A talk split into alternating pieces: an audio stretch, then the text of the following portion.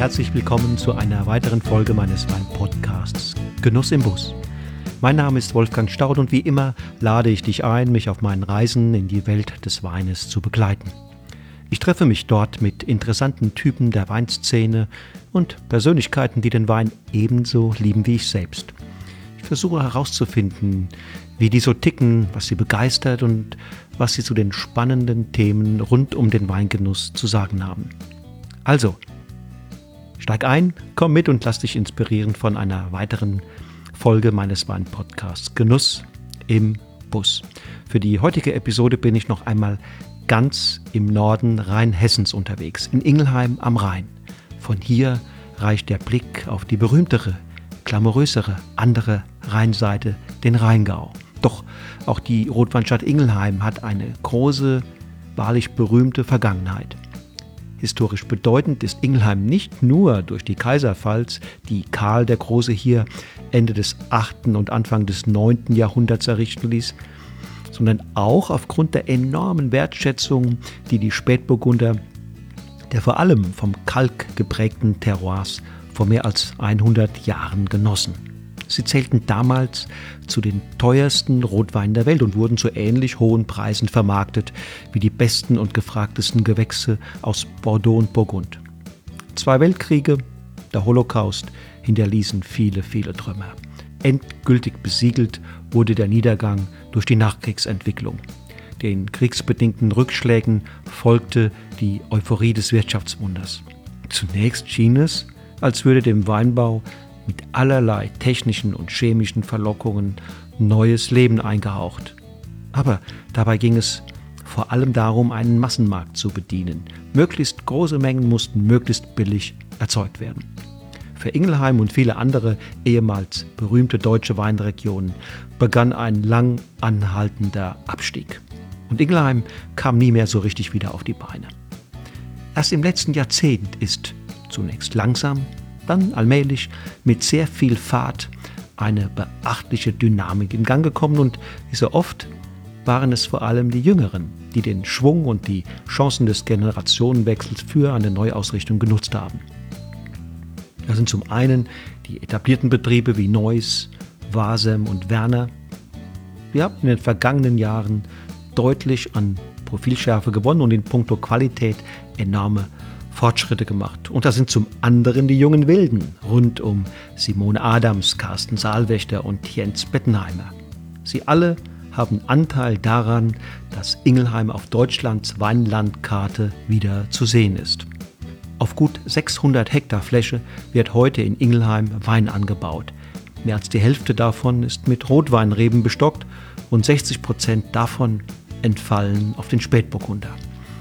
Eine Besonderheit Ingelheims besteht darin, dass es hier nie wirklich, anders als in weiten Teilen Rheinhessens, eine Flurbereinigung gab. Die über Millionen von Jahren entstandene Bodenstruktur ist deshalb noch weitgehend intakt und die Rebfläche verteilt sich auf sehr, sehr viele kleine und allerkleinste Parzellen mit jeweils ganz besonderer eigener Charakteristik.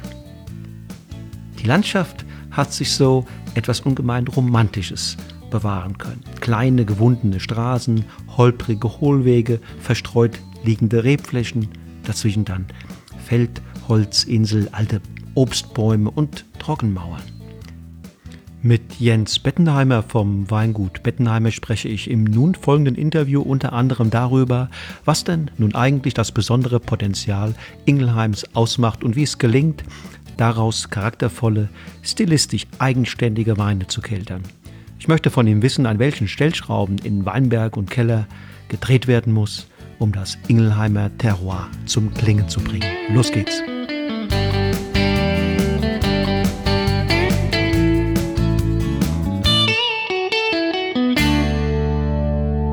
Hallo Jens, grüße dich. Äh, schön, dass du dir für diese Podcast-Episode Zeit nimmst. Klasse.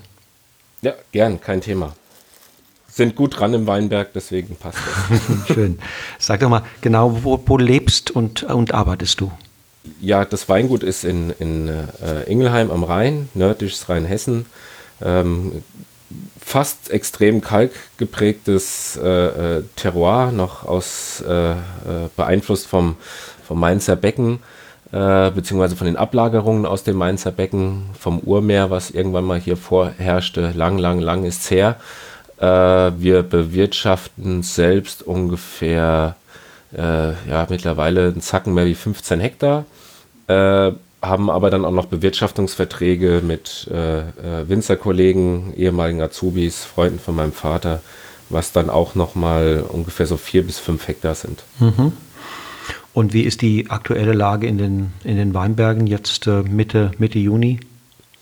Ähm, eigentlich scheint es, ähm, also die, die äh, äh, Prognosen sind immer schwer jetzt äh, zu sagen, wie ein Jahrgang wird, aber die äh, aktuelle Situation ist schon so, dass es eigentlich ganz gut draußen aussieht. Fruchtansatz ist relativ unterschiedlich. Also wir haben Weinberge, äh, da hast du drei Gescheine, äh, also potenzielle Trauben pro Trieb. Und dann haben wir andere Weinberge, auch gerade die älteren Spätburgunder und auch älteren Grauburgunder. Äh, da kann man an einem Stock vielleicht, äh, ja, wenn man Glück hat, sieben Trauben ernten. Also bei uns ist das relativ unterschiedlich, haben aber auch schon die, die äh, guten, fast alle, äh, dann auch schon vor zwei Wochen äh, entblättert in die Blüte rein. Also die mhm. waren dann noch nicht fertig geheftet, aber um dann auch noch eine leichte Verrieselung äh, zu bekommen und dann wächst das dann auch irgendwann äh, dann auch wieder zu, weil ich die jetzt nicht, wie man immer, äh, was heißt immer, aber Winzerkollegen untereinander dann auch sagen, die Trauben nackig stellen, also mhm. alle Blätter drumherum wegmachen. Ähm, ist jetzt nicht mein, mein Ziel, äh, weil ich schon glaube, also auch nicht für jede Rebsorte unbedingt äh, ja, optimal, auch im Hinblick auf Aromen, bei Rotwein tendenziell eher wegen Gerbstoff- und Farbförderung. Äh, aber das hängt dann auch ganz davon ab, wie die gezahlt sind. Wir hatten hier halt in England noch nie eine Flurbereinigung. Deswegen mhm. hatte oder ist so ein bisschen, gerade bei den, bei den alten, auch bekannteren Lagen oder Gewann, nenne ich es mal, weil die Lagen mhm. manchmal dann ja auch ein bisschen größer sind. Also die die äh, sozusagen die Filetstücke der guten Lagen. Ähm, ist aber so, dass da ohne Flurbereinigung die Flächen manchmal relativ klein sind und dann auch ähm, immer sozusagen äh, ähm, die, die, äh, die, die Breite, was am längsten ist, je nachdem, von welcher Seite man aus steht, äh, dann auch die äh, äh, Zeilenrichtung vorgibt. Und das ist halt dann auch ganz oft ähm, äh, ja, nicht mit dem Hang laufen, sondern äh, senkrecht zum Hang und das heißt äh, Mittagssonne äh, äh, Press äh, genau auf die Süd-Südwestseite mhm. und mhm. da muss man halt mit dem Entblättern sehr vorsichtig sein, weil letztes Jahr gab es da sehr viel Probleme mit Sonnenbrand, mhm. also wo ganz viel Beeren mhm. eingetrocknet sind und Genau, deswegen okay, ist man da verstehe. auch ein bisschen äh, zurückhaltender. Also das sieht dann zwar schön aus, aber wenn man dann im August nochmal und die Ernte scheint ja auch dieses Jahr, äh, trotz jetzt der, der kühleren Periode, die wir hatten, aber Austrieb war relativ früh und äh, auch April und Mai waren, waren ja verhältnismäßig warm. War genug Wasser am Anfang auch da, äh, noch vom, vom Winter und äh, ähm, also Januar, Februar. Und die sind schon relativ zügig dann auch gewachsen. Mhm. Und äh, genau, muss man mhm. halt jetzt mal abwarten, wann, wann die Ernte dann auch wirklich stattfindet. Äh, aber das wächst alles ähm, sehr gut. Hatten Schön. auch Gott sei Dank keine Probleme äh, groß mit Frost. Äh, ganz am Anfang, äh, sozusagen die erste Frostperiode, da hat es den ein oder anderen kleinen Trieb, der an der Burgrebe zu nah am Draht war, also dann eher, weil der Draht dann extrem kalt war und der halt dann ein bisschen gestrahlt hat, hat es hier und da mal einen Trieb erwischt, aber das ist äh, äh, in einem Bereich, der komplett vertretbar ist und ähm, ja, wenn mich jetzt ein fränkischer Kollege hört, die dann ja viel intensivere Probleme hatten, sagen die ja, äh, was weint denn der Bettenheimer ja, jetzt? Da, aber da, da also klar, der, ja, also da hatten wir vorbei. Glück im, ja. im Unglück, aber äh, es gibt immer irgendwo was Schlimmeres. Äh, genau, um Definitiv. das eigene zu relativieren. Du hast, du hast das ähm, Canopy Management gerade eben angesprochen, also die Blattpflege, wird, wird die äh, Traubenzone entblättert, äh, ja oder nein? Was macht man aktuell, wo ja noch gar keine Trauben dran sind? Das ist also ja aktuell gerade mal vielleicht zwei, drei Wochen nach der, nach der Blüte. Ähm, aber wenn man mit Kollegen redet, dann giltst du so ein bisschen als Spezialist, was diese Fragen anbelangt. Woher kommt dieser Ruf? Ähm, ja, weil wir relativ früh oder halt durch die Zeit in Neuseeland, das ist jetzt auch schon einige Jährchen her, aber da wurden wir sehr intensiv ähm, getrimmt. Also wir, die, die Praktikanten, äh, äh super Crew, was wir da waren. Auch, also gab es keine Probleme äh, aus Frankreich, äh, aus äh, äh, ähm, Schweiz, Deutschland, Österreich und haben da sehr viel äh, Laubwandmanagement betrieben, auch im Hinblick auf ähm, äh, ähm, Mondphasen. Äh, ist aber dann auch immer relativ, also klar wurde ich damals dann schon so als Spinner, als ich dann gesagt habe, ja, wir machen jetzt auch Laubschnitt äh, mhm. nach Mondphasen und dann so, ja, jetzt äh, dreht er komplett durch.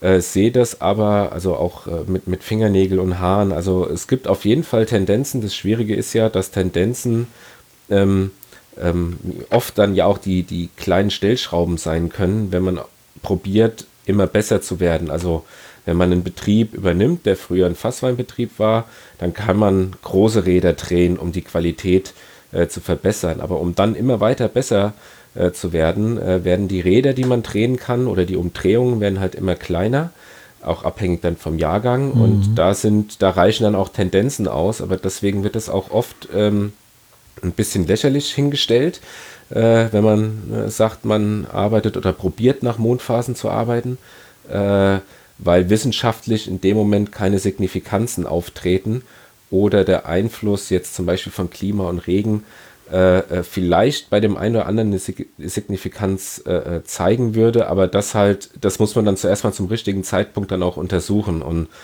wie gesagt, das sind dann äh, Feinheiten, die einem dann schon ermöglichen, das Wachstum, so, so ein bisschen ähm, Energie aus dem Rebstock äh, rauszunehmen. Also jetzt unabhängig von, von den Mondphasen ist eine Blätterungsmaßnahme, ist wie wenn ein Hagel reingeht. Das ist zuerst mal ein Schock, weil äh, dann auf einmal die Blätter äh, weg sind und die Rebe merkt das in dem Moment, weil natürlich über die Blätter äh, Photosynthese, äh, äh, Assimilationsleistung und also das, das, merkt die Rebe, dass da was fehlt. Man sagt auch, also so wurde mir es in Neuseeland erklärt, dass dann zum Beispiel das gegenüberliegende Blatt von einem Geschein oder spätere Traube auch für bestimmte Inhaltsstoffe äh, der Traube und Versorgung dieser Traube speziell verantwortlich äh, ist. Habe das jetzt nirgendwo irgendwo in einem Buch gefunden, nachgelesen, weiß es nicht genau, ob das stimmt, aber zumindest ist dann auch das Ganze, manchmal muss man auch nicht die, eine Erklärung für was haben, sondern man merkt einfach, dass es eine gewisse Bedeutung oder eine Auswirkung hat. Ähm, ähm, scheint es zu funktionieren. Und man nimmt dann mal so eine Woche, gerade wenn man so, eine, so einen frühen Austrieb hatte wie dieses Jahr, nimmt man dann wieder, vielleicht nicht ganz eine Woche, aber so fünf Tage extrem Wachstum raus, wo die Rebe sich zuerst mal von dieser Maßnahme äh, erholen muss. Und Mondphasen nur als Beispiel, wo man es relativ gut, auch hatte ich ja eben dann die Fingernägel und auch die, die Haare äh, gesagt, dass ähm, äh, eine sehr einschneidende äh, Geschichte ist dann auch der Laubschnitt, wenn man oben sozusagen die Triebe komplett kappt, weil äh, von, vom Hormonhaushalt ist es so, dass die Rebe als Lianengewächs, ähm, dass sozusagen die, die, die Triebspitze äh, Hormone produziert, um den Wachstum der, des Haupttriebes äh, zu fördern. Das nennt man auch apikale Dominanz. Mhm. Ähm, sobald ich oben die Triebspitze abschneide, fangen die Nebentrieb fangen die Nebentriebe an zu wachsen. Also weil als Lianengewächs, äh, der ursprüngliche Lianengewächs, die Rebe, will natürlich dann in die, in die Länge oder in die Höhe wachsen und nicht dann irgendwie breit irgendwo verkümmern, sondern irgendwo drüber wachsen über irgendwelche Bäume und äh, da ist natürlich dann der, der Fokus darauf, dass äh, die schnell in die, in die Höhe wachsen. Und das ist dann so ein bisschen, wie kriegt man die Energie wohin verteilt. Und da hat sich dann halt gezeigt, wie auch beim Haarschnitt, wenn man das Ganze vor Neumond macht, äh, ist in dem Moment der, der, der, der Zuwachs deutlich geringer von diesen Seitentrieben und auch die Triebe, die oben entstehen, also die Seitentriebe sind ja nicht nur dann in der Traubenzone, sondern die entstehen dann ja, sobald gekappt ist, hat man ja zwei, drei, vier, fünf Zentimeter äh, äh, unter der Schnittstelle dann auch wieder Knospen, die dann ja auch seitwärts wieder austreiben und auch wieder nach oben wachsen. Ähm, und das kann man damit äh, äh, relativ, in Anführungszeichen, ähm, auch wieder ein bisschen Energie äh, aus diesem Wachstum rausnehmen. Was man aber dazu halt sagen muss, weil die Masch äh, oder die, die Weinberge werden ja dann auch mit dem Traktor und Laubschneider, also mechanisch sozusagen Laub geschnitten.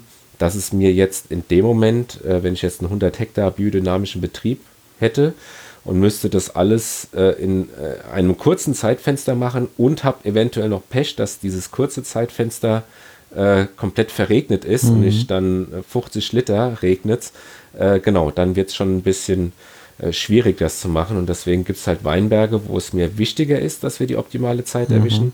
Und es gibt Weinberge, wo ich sage, wenn es klappt, klappt Aber bevor ich jetzt mein komplettes Bogen, äh, Bodengefüge oder die, die frisch äh, angelegte Begrünung äh, zerstöre und da mit dem Traktor, der ja auch ein gewisses Gewicht hat und mit den Reifen äh, mehr kaputt mache, mhm. Äh, wie ich jetzt als Tendenz sozusagen mit einem etwas langsamen Wachstum der Rebe hinbekomme, muss man halt immer abwägen. Abwägungsprozess. Und das, mhm. genau, mhm. und deswegen ist so ähm, ähm, äh, der Gedanke da, darüber macht man sich auch Gedanken, es machen auch mittlerweile viel, viel mehr Gedanken, sich über diese, äh, ich nenne es jetzt einfach mal biodynamische Anbauvariante, egal auch was man jetzt für Mittel verwendet, aber jetzt einfach, wie kann man gucken, dass man das äh, optimal beeinflusst oder zu welchem Zeitpunkt.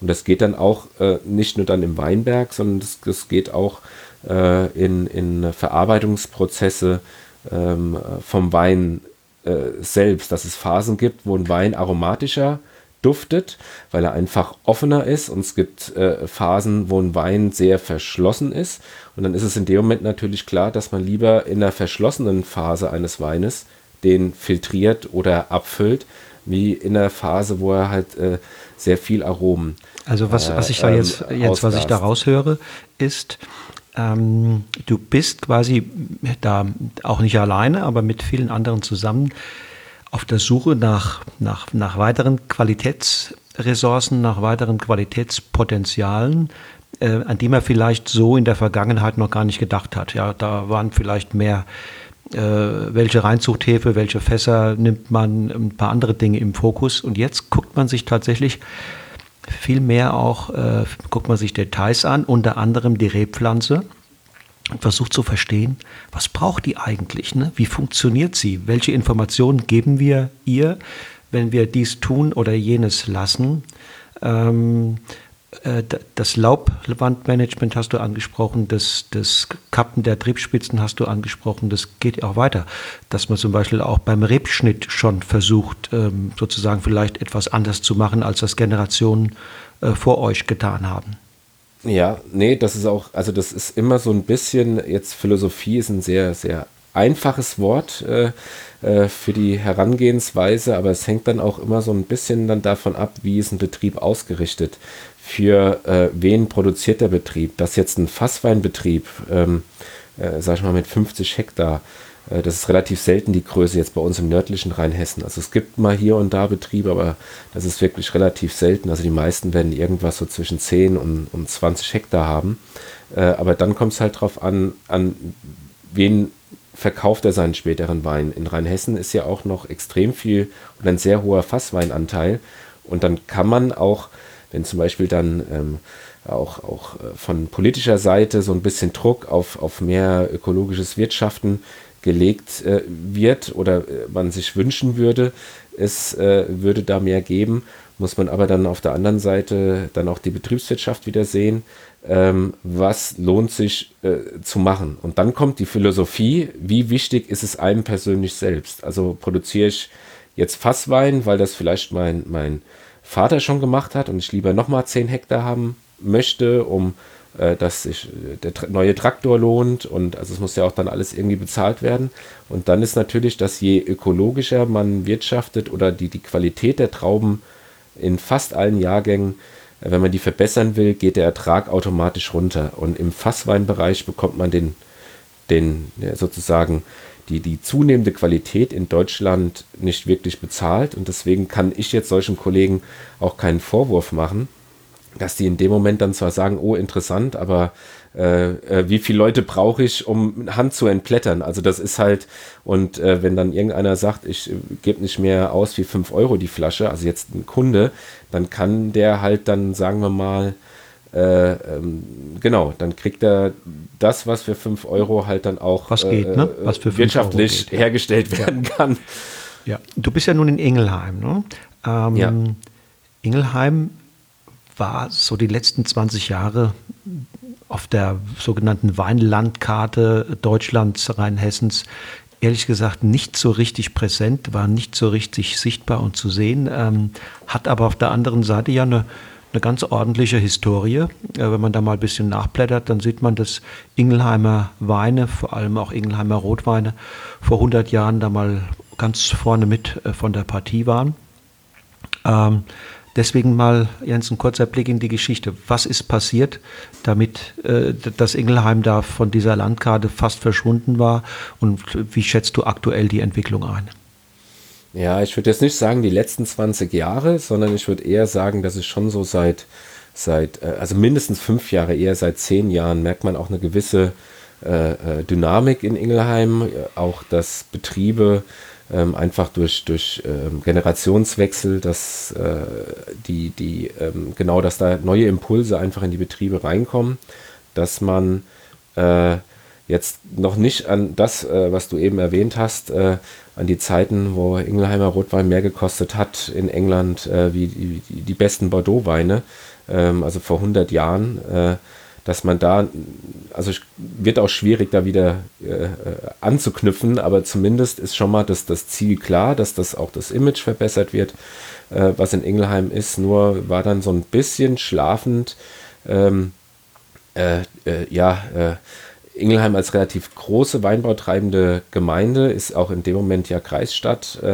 sagen wir mal, die äh, wir haben sehr viele Leute auch vor Ort, die vor Ort auch eingekauft haben. Und da war in dem Moment, äh, äh, musste man sich, wenn man aus irgendeinem kleinen Kaff äh, im hintersten Eckchen von Rheinhessen kam, musste man dann halt schon gucken, wie kriege ich die Leute hierher. Und dass sich da der ein oder andere Betrieb dann auch etwas anders entwickelt hat, äh, ist dann äh, ja, eine logische Konsequenz. Und Ingelheim war dann jetzt nicht die älteren Kollegen da irgendwie schlecht machen, aber dann doch ein bisschen gemütlicher. So, mhm. oh, wir haben hier so viele Kunden vor Ort, so Man musste sich nicht anstrengen. Es wird genau, es war dann, also wenn die Qualität okay war, äh, hat man es auch gut äh, verkauft bekommen. Und mhm. ähm, das ist halt dann der, der äh, äh, Anspruch ist dann bei vielen, die dann jetzt sagen, ich will aber nicht nur hier irgendwie Ingelheim, sondern wir arbeiten dann auch, ähm, also nicht nur ich, sondern auch andere Ingelheimer Betriebe, dann ja auch mit Fachhandel und Gastronomie und nicht nur in Ingelheim, sondern äh, deutschlandweit, europaweit zusammen. Und da wird man natürlich dann auch preis-leistungsmäßig in, in, ein ganz anderes Verhältnis gesetzt. Also dann wird man auch mit äh, anderen Weinen verglichen. Ähm, äh, die gut sind und äh, ja, da, äh, die man auch selbst gut findet und manchmal ja auch froh ist, dass man dann mit äh, äh burgundischen Wein ähm, verglichen wird. Also das ist gerade dann für Ingelheim als, als Rotwein, beziehungsweise ich würde sagen eher Burgunderstadt, Burgunderstadt.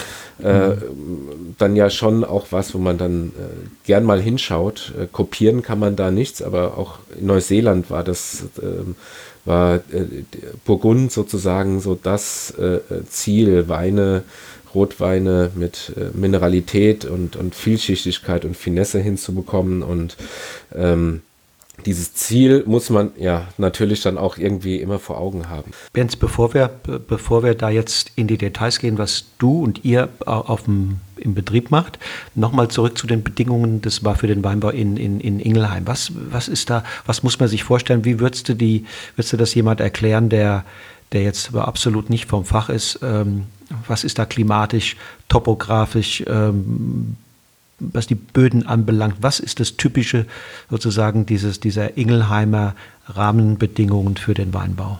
Also Ingelheim ist ja sozusagen, äh, nenne ich mal, das Ende vom Selztal, ist aber dann auch äh, wirklich so, dass das Tal mit rechts und links, also ein Schweizer Freund hat nur gemeint, was ist das hier für ein Tal und wo sind hier Berge?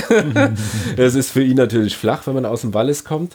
Ähm, ja. Aber ähm, es ist trotzdem für Rheinhessen extrem äh, hügelig und ist sozusagen wie ein, wie ein Krater, wo sich auch dann die ähm, ähm Sonne in dem Moment oder die Wärme äh, länger halten kann. Auch äh, ähm, ist dann auch so das Binger Loch oder der Hunsrück auch dafür verantwortlich, dass es auch schon in der Vergangenheit relativ wenig Niederschlag äh, gab. Das war dann auch für die, für die Vergangenheit dann auch wichtig, auch wo jetzt noch nicht so die, die Mittel äh, da waren, egal jetzt ob man konventionell oder bio, aber wo man nicht so diesen intensiven äh, Fäulnisdruck hatte. Und gerade bei der Rotweinproduktion, Ingelheim die Rotweinstadt, äh, war das natürlich ausschlaggebend, dass äh, der Pilzdruck nicht ganz so intensiv ist. Und dann haben wir auch von den Bäumen her relativ, äh, Bäumen, äh, von den Böden her, ähm, ähm, extrem viel Kalk. Es heißt zwar die sandige Gegend, ähm, also dass wir hier auch, also Sand gibt es Richtung Gealgesheim äh, und auch Richtung Heidesheim, also alles, was sehr nah am Rhein dran ist, äh, wobei das mittlerweile dann schon so warm geworden ist, dass das auch mittlerweile ganz viel Naturschutzgebiet, also da zieht sich so langsam äh, dann der Weinbau äh, zurück. Mhm. In den mhm. anderen Gebieten, auch wo wir dann unseren äh, neuen Keller gebaut haben vor fünf Jahren, ähm, ähm, da haben wir Steine rausgeholt, also Hydropienkalkversteinerung, Watschneckenversteinerung von Seeanemonen, ähm, normale Muscheln, mhm. Ähm, auch aber richtig intensive Versteinerungen und da merkt man auch, wie hoch der Kalkgehalt ist. Und das ist so von den Rahmenbedingungen, um gute Pinos zu machen. Also einmal die ähm, ähm, äh, von den Böden, vom Kalkgehalt, um eine gewisse Mineralität zu bekommen, aber auch von der ähm, ähm, Wärme äh, äh, ist das ja relativ äh, optimal, will ich erstmal so laienhaft ähm, mhm. beschreiben. Und deswegen halt auch im nördlichen Rheinhessen, also fast am Rheingau, äh, Rheingau eher für Riesling bekannt und Luftlinie ist der Rhein. Also ähm, ja, das sind vielleicht irgendwie 600 Meter äh, bei Ingelheim, wo die Fähre fährt.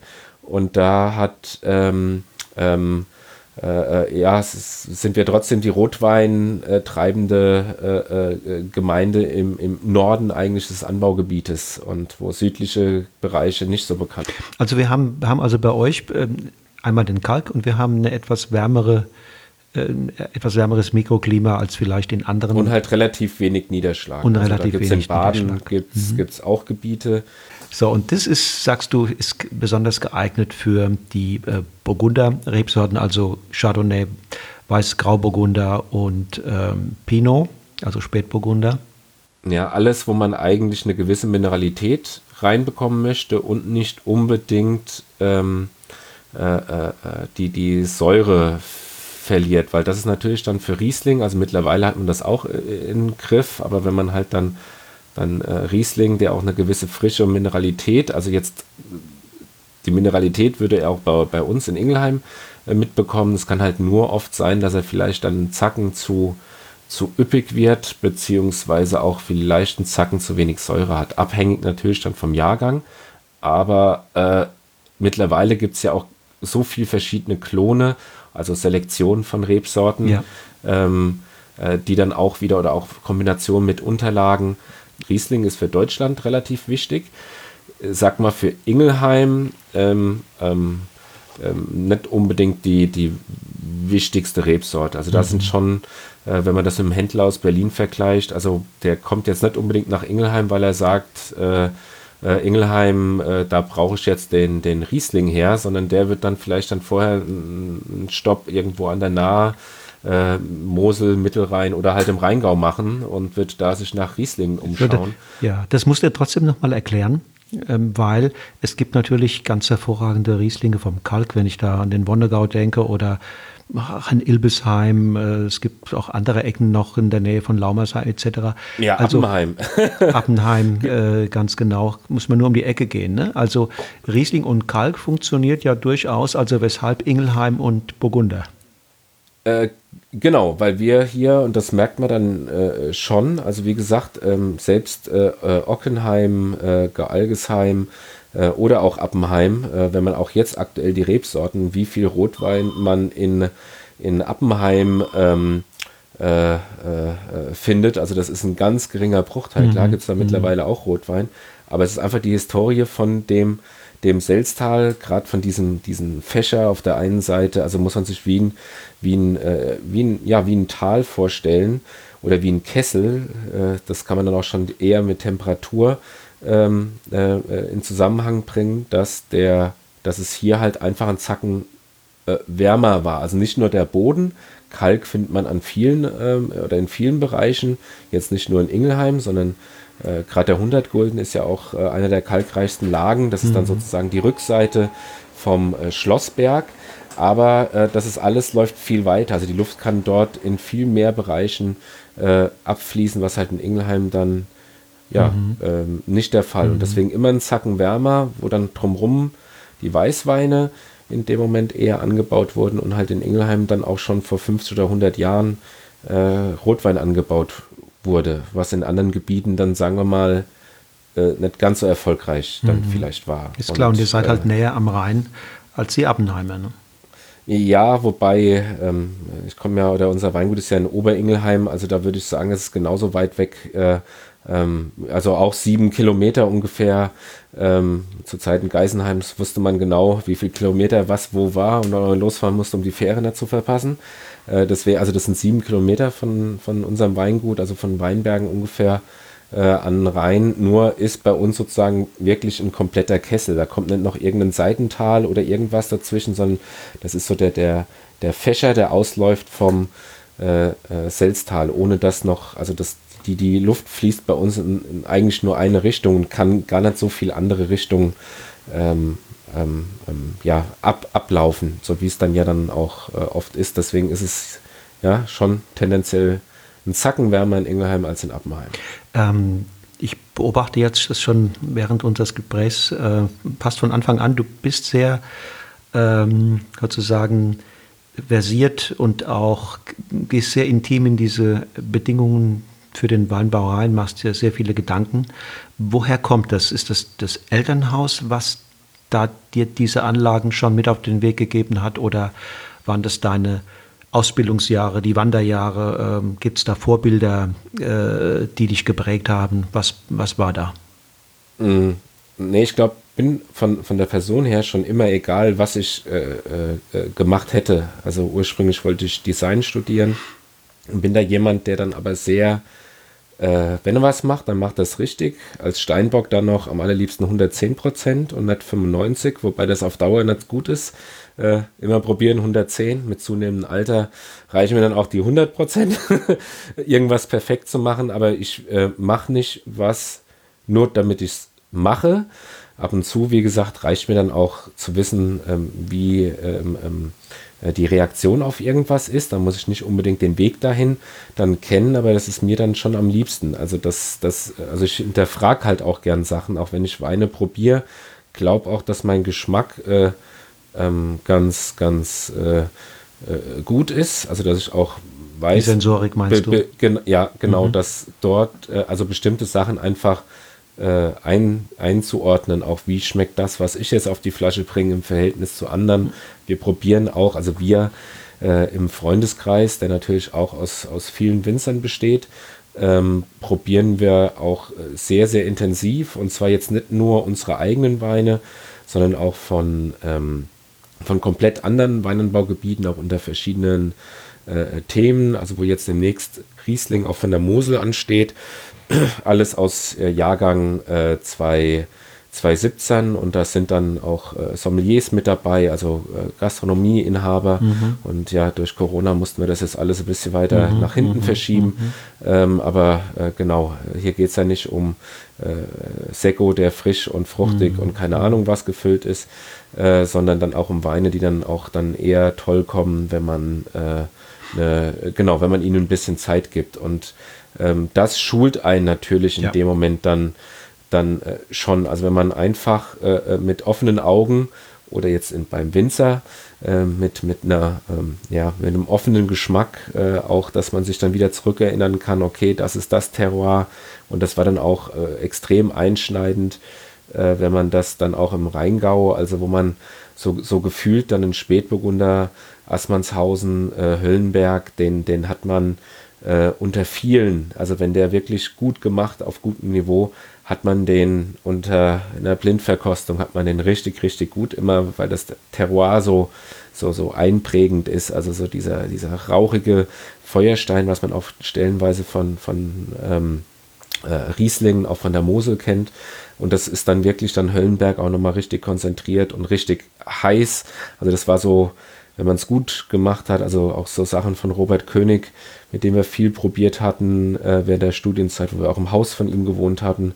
Ähm, also das ist dann schon, oder Wolfgang Pfeiffer, der jetzt leider äh, verstorben ist. Äh, also man, man hat dann halt auch dann Freunde, die in, äh, die, die ähnlich tickern, also die, den, die auch dann in einem Bereich sind, kleine Stellschrauben und die einen das dann auch interessiert. Natürlich machen wir auch einfach nur mal irgendwie Party, wo wir jetzt, also das braucht man auch mal nicht philosophieren oder einfach mal ein Bierchen trinken.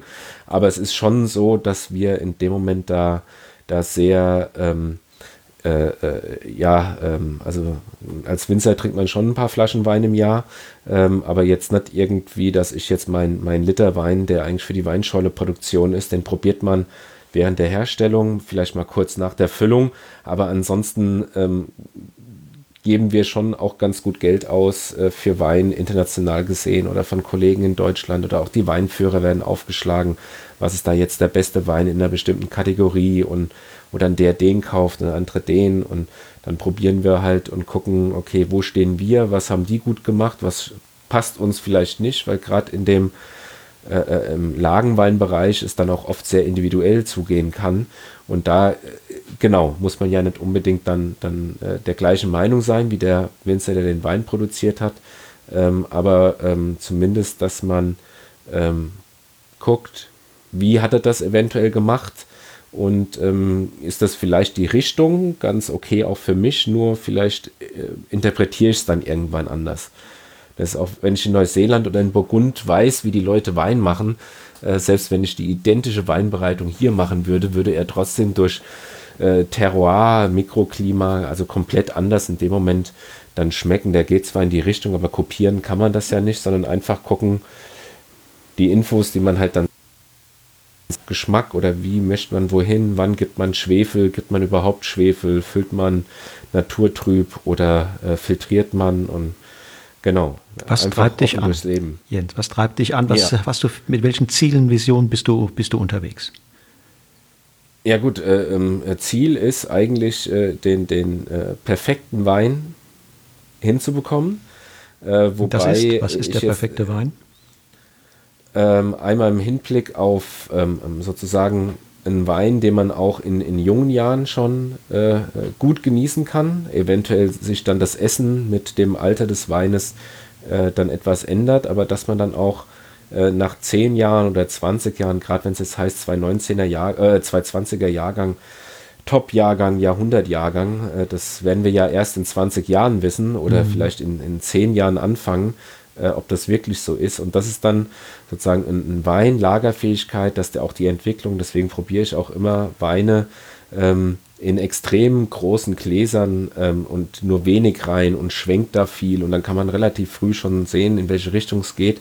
Und das ist halt dann einfach ein Wein, der mich dann auch nach äh, einer Dekade, zwei Dekaden immer noch äh, glücklich macht und, mhm. und flecht. Ich hatte, das war glaube ich 96er ähm, auch aus der Unft. Ähm, also das ist so die, die, das Filetstück, die gewannen im Sonnenhang, wo wir auch unseren, unseren Keller haben.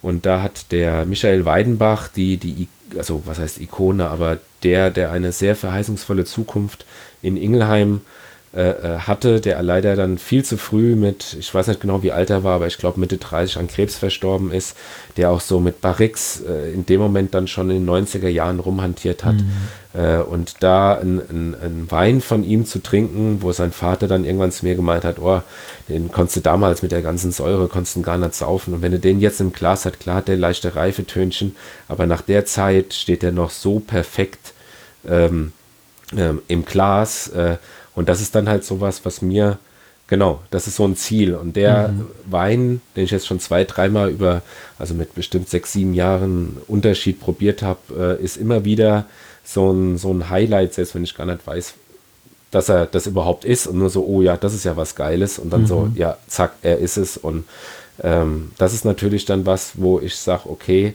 äh, sowas würde ich gern kopieren, aber mhm. da braucht man halt auch ein Wissen und auch immer ein Quäntchen äh, Glück dabei. Also sei es äh, der Sonnenbrandtag hat den Weinberg vielleicht verschont und hat nicht die Trauben gekocht, weil genau, dann ist es schon wieder hinfällig, da den, den großartigen Wein draus zu machen, wenn die Hälfte der Trauben verkocht wurden und die anderen mhm. eventuell auch leicht, ja, selbst wenn es der beste Riesling eigentlich ist. Ich habe mal auf deiner Aber Webseite... ob ich das zu meinen Lebzeiten schaffe, äh, Genau, das ist also, soll jetzt nicht arrogant klingen, irgendwie, ja, er will der beste Wein, das wollen ja viele dann machen, aber das ist sozusagen der, der, der, der Weg dahin. Äh, da gibt es ja auch noch hoffentlich ganz viele andere großartige Weine, die man produzieren kann, äh, ohne dass es jetzt dann irgendwie das, das Beste äh, ist, was irgendwie klappt und die Erfahrung und ja, jetzt auch mit Klimawandel fängt schon wieder an, sich irgendwie alles äh, gefühlt die Karten neu zu mischen. Standorte, die früher als die Top-Lagen in Ingelheim gezählt haben, werden jetzt schon stellenweise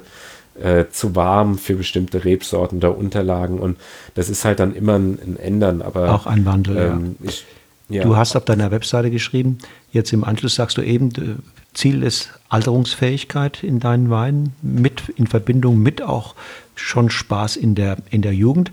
Auf deiner Webseite habe ich mal gelesen, da hast du gesagt, äh, ich möchte Unikate produzieren, denn, denn nur diese sind unverwechselbar in Art und Charakter. Ähm, genau. Unikate, unverwechselbar, das klingt äh, so nach einem authentischen, ursprungstypischen Wein. Was ist das denn? Ein authentischer, ursprungstypischer Wein? Oder die andere Frage, was ist das Gegenteil? Ähm, ja, das, das, was heißt das Problem? Also der meistkonsumierte äh, Wein, jetzt egal ob rot oder weiß, egal ob aus Deutschland oder Europa, sind ja dann schon auch viel Kellereien, Genossenschaften oder Riesenweingütern, die dann schon dann auch irgendwelchen Braune, Brauereien gehört. Da werden dann bestimmte Ecken und Kanten an einem Wein, was die, die, die, die Herkunft, Terroir, vielleicht auch den Winzer, die Verarbeitung äh, einfach äh, ähm, darstellen würden, die werden dem Wein genommen, um möglichst vielen äh, zu schmecken. Das ist dann in dem Moment im Gutsweinbereich, da ist mein Anspruch, dass die dann schon ein kalkiges Terroir haben, dass man merkt, okay, das ist auf Kalk gewachsen, aber mein Anspruch, also fange ich jetzt nicht an, irgendwie zu diskutieren, äh, die Restsüße äh, muss jetzt irgendwie bei zwei sein, weil nur bei zwei ist es gut, sondern wenn der mhm. drei hat, vier, fünf, sechs, also der muss einfach möglichst vielen äh, gefallen, muss preis-leistungsmäßig, muss das passen. Aber die Weine, die mir, und die bezahlen auch, muss man dann auch sagen, äh, also die Gutsweine, die bezahlen die Spielereien, die wir dann mit den Lagenweinen machen mhm, mhm. ähm, oder die, die Experimente, weil das natürlich ähm, äh, jetzt im Hinblick auf Unikate, wo dann auch nur einzelne Weinberge äh, verwendet werden über Jahre hinweg, um auch eine gewisse Vergleichbarkeit äh, hinzubekommen, äh, die dann aber jetzt, ähm, wo man dann auch vielleicht mehr Gerbstoff, äh, vielleicht dann auch einen Zacken mehr Säure, äh, die halt dann wirklich trocken sind, also wo man auch als Kunde schon mehr im Thema Wein drin sein muss. Und wenn man das mit dem Gutswein dann vergleicht, wo der eine vielleicht sagt, oh, der riecht den Gutswein, äh, der schmeckt mir ja viel besser, aber eigentlich müsste mir doch der, der teurere Wein, äh, wo die Traubenqualität auch besser, wo der Winzer sich ganz viel Mühe und ganz viel Zeit investiert hat, wo er sich Gedanken macht, äh, äh wie lange lasse ich den, den Most eventuell äh, vor der Vergärung noch im Kühlcontainer schön aufrühren, wie lange lasse ich den sozusagen nochmal ziehen und Füllischen ähm, unfiltriert oder Füllischen filtriert. Ähm, das sind dann in dem Moment dann die, die Unikate, die dann auch in, nicht so leicht nachproduziert werden kann. So ein Grauburgunder Gutswein, jetzt mal egal, ob man das kalkige Terroir schmeckt oder nicht, das ist, ähm, ja, genau, das wäre viel, viel zu langweilig, um das, äh, also jetzt, jetzt für mich als Winzer, damit verdiene ich zwar das, also was heißt das meiste Geld, damit verdiene ich das Geld, äh, aber die bei den, bei den Lagen, da, da ist äh, fließt alles viel mehr intensiv. Ja, da lässt man alle, alle Einflüsse äh, sozusagen, äh, äh, probiert man mit in die Flasche, mit in den Wein zu transportieren. Und da will man nicht, dass er dann auch am Anfang schon weich schmeckt, sondern der hat halt dann ein bisschen Gerbstoff, hoffentlich eine, eine schöne Salzigkeit, eine schöne Mineralität und ja. Eben, eben durchaus Ecken und Kanten und das ist der Grund, wieso diese Unikate durchaus nicht jedem gleichermaßen gut schmecken. Vor allem, äh, ja. äh, wenn man sozusagen den einfachen, eher unkomplizierten Trinkgenuss sucht, ähm, sind vielleicht dann auch die Gutsweine oftmals die äh, dankbaren Vertreter. Ne? Nee, ist so, ist so, ist, ist äh, vollkommen so. Und ähm, von denen, die Wein äh, trinken, ähm, ist ja auch nur wirklich ein relativ kleiner Teil, lässt sich auf diese, diese ähm, extrem individuellen Sachen in dem Moment dann, dann ein, weil man muss sich dann auch, also da geht es dann nicht nur, ähm, ich äh, trinke jetzt Alkohol, sondern da geht es in dem Moment ja wirklich dann um, um Feinheiten, wo man auch philosophieren kann. Also es gibt, ja, und je mehr man in dieses Thema Weinkultur äh, einsteigt, auch wenn man sich sensorisch auf, auf das Ganze einlässt, ähm, da äh, wird es dann irgendwann äh, äh, zu langweilig, wenn man dann den, den Grauburgundern sagt, oh, ja, schön Banane, äh, Reinzuchthefe, sage ich jetzt mal, EC 1118, äh, äh, genau, aber diese Banane kriege ich auch äh, äh, in der Pfalz äh, oder selbst im, im Rheingau dann, wenn ich diese Hefe verwende. Und das ist dann aber dann das, ja, genau. Und das ist dann bei den Unikaten dann schon, dass man, also das sind dann die, die eigentlichen Terroirweine, wo dann, wie gesagt, Terroir ja nicht nur der Boden ist, sondern in dem Moment dann, also ähm, der Winzer dann ja viel, viel mehr damit meint, auch mit Mikroklima und natürlich auch die Persönlichkeit vom Winzer. Wie baut er das ganze Ding aus? Also mache ich mit dem Riesling jetzt ganz Traubenpressung oder lasse ich ihn lange auf der Maische liegen? Äh, dann entstehen ja ganz viele Bausche mit Schwefel aus oder ohne Schwefel, also schon vor der Weinbereitung und zu welchem Zeitpunkt mit Trockeneis und was auch immer. Da gibt es ja ganz, ganz, ganz viele Spielwiesen, die alle dann auch wieder Geld kosten. Äh, aber wo man dann halt sagt, okay, ich will damit ja auch was ausdrücken und will da eher Fans dafür dann auch begeistern. Aber, aber, aber und, halt, äh, das, Geld, das Geld verdienst du, sagst du, mit deinen Gutsweinen. Ist das andere quasi dann so eine Spielwiese zur persönlichen äh, Selbstverwirklichung oder? Genau, das just, ist der Grund, warum ich Weinbau mache. just for, for show, um, um, um quasi auch in dieser Liga sozusagen die äh, Freaks und die, die Medien, die, die Weinjournalie etc da einfach mit ein Stück weit originellem und auch sehr persönlichem, weil es ja auch deine Handschrift trägt, genau. äh, zu bedienen? Genau, das ist in dem Moment, äh, sind sozusagen die, äh, selbst wenn die anderen Weine das Doppelte oder manchmal Dreifache kosten, äh, muss man ja auch, dann ist der Ertrag ja auch von den Gutsweinen im Weinberg ist ja höher in dem Moment. Ähm, also gerade bei Frühburgunder Lagenwein ist, ähm, ja, da gibt es Jahre, da ist halt 1000 Liter pro Hektar ist halt nichts. Und wenn ich das halt dann umrechne, dass ich beim Grauburgunder Gutswein 8.500 bis 9000 Liter äh, den Hektar ernte, also das Neunfache, dann kann man sich ja ausrechnen, was der Frühburgunder eigentlich kosten müsste. Äh, und da muss man kein BWL studiert haben. Ähm, was der Frühburgunder kosten müsste, also das achtfache, neunfache vom Grauburgunder. Und das kostet halt in dem Moment dann auch nicht, weil dann wird es irgendwann auch schwer, äh, äh, diese ganzen Freaks zu finden, die das geil finden und die da halt dann ja. auch äh, dann mal ein paar Flaschen davon dann halt kaufen. Und äh, deswegen muss man halt dann auch als äh, bodenständiger Rheinhesse da halt dann auch schon gucken, ähm, zu was für einem äh, Preis man welche Weine anbietet. Und ganz viele in Rheinhessen sind eigentlich auch gerade in den höherpreisigen Bereichen eigentlich ähm, ja, ähm, man will jetzt nicht Schnäppchen sagen, das muss jeder selbst beurteilen, wie einem dann der Wein dann auch schmeckt, aber sagen wir mal, in dem, in dem, in der Qualität, äh, in dem Bereich, in dem Segment, wo man sich da bewegt, sind die Rheinhessen in der Regel schon relativ günstig. Du meinst jetzt Orts- und Lagenweine? Meinst du die Orts- und Lagen? Genau, also da, da gibt es ein paar Betriebe, vielleicht die, der ein oder andere VDP-Betrieb, der da andere Preise aufruft, aber bei den, bei den anderen Betrieben, die auch Gutswein, Ortswein, Lagenwein machen, sind die Weine schon, ähm, ja, ist ein faires Preis-Leistungs-Verhältnis, also sehr, sehr faires Preis-Leistungs-Verhältnis.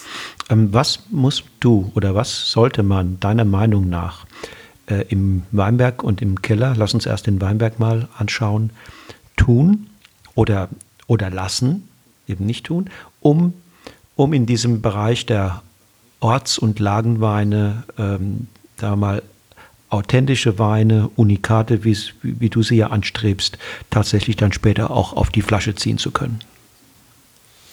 Ähm, ja, das ist das, das einfach zu antworten. Also äh, ja, ist relativ schwierig. Also äh, die Grundvoraussetzung ist schon mal, dass man in einer, in einer für die Rebsorte äh, äh optimalen Lage, also jetzt Hinblick auf Boden und äh, Ausrichtung, ähm, ähm, des Weinbergs, also zur, zur Sonne, was auch dann wieder mit der Wasserversorgung zu tun hat, dass man da einfach auch ein gewisses Alter hat. Also ich will jetzt nicht sagen, es müssen 15 oder es müssen 25 Jahre sein, nur mit zunehmendem Alter ist ein Weinberg, und das ist ja das Ziel, dass man den Weinberg in so eine eigene Harmonie reinbekommt, dass dann der, ähm, das Wachstum gar nicht so intensiv, äh, äh, dass man also nicht so intensiv eingreifen muss, sondern dass mhm. der im Optimalfall, dass ich gar nicht Laub schneiden muss. Da gibt es dann wieder verschiedene Möglichkeiten, äh, die Laubwand, also die, den Drahtrahmen etwas höher zu ziehen, ähm, um ähm, mehr Blattmasse zu bekommen. Das hat dann aber dann auch abhängig von der Rebsorte, dann kann in bestimmten Jahren dann auch dazu führen,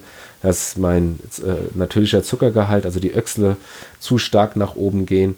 Und man muss eine Harmonie äh, äh, im Wachstum bekommen, dass auch die Rebe nicht zu viel ansetzt ähm, an, an Geschein, an Trauben, dass ich auch nicht so intensiv Eingriffe äh, nehmen muss. Aber es gibt dann halt auch Weinberge, die sind 60 Jahre alt, die trotzdem noch einen Ertrag von 5.000, 6.000 Liter bringen.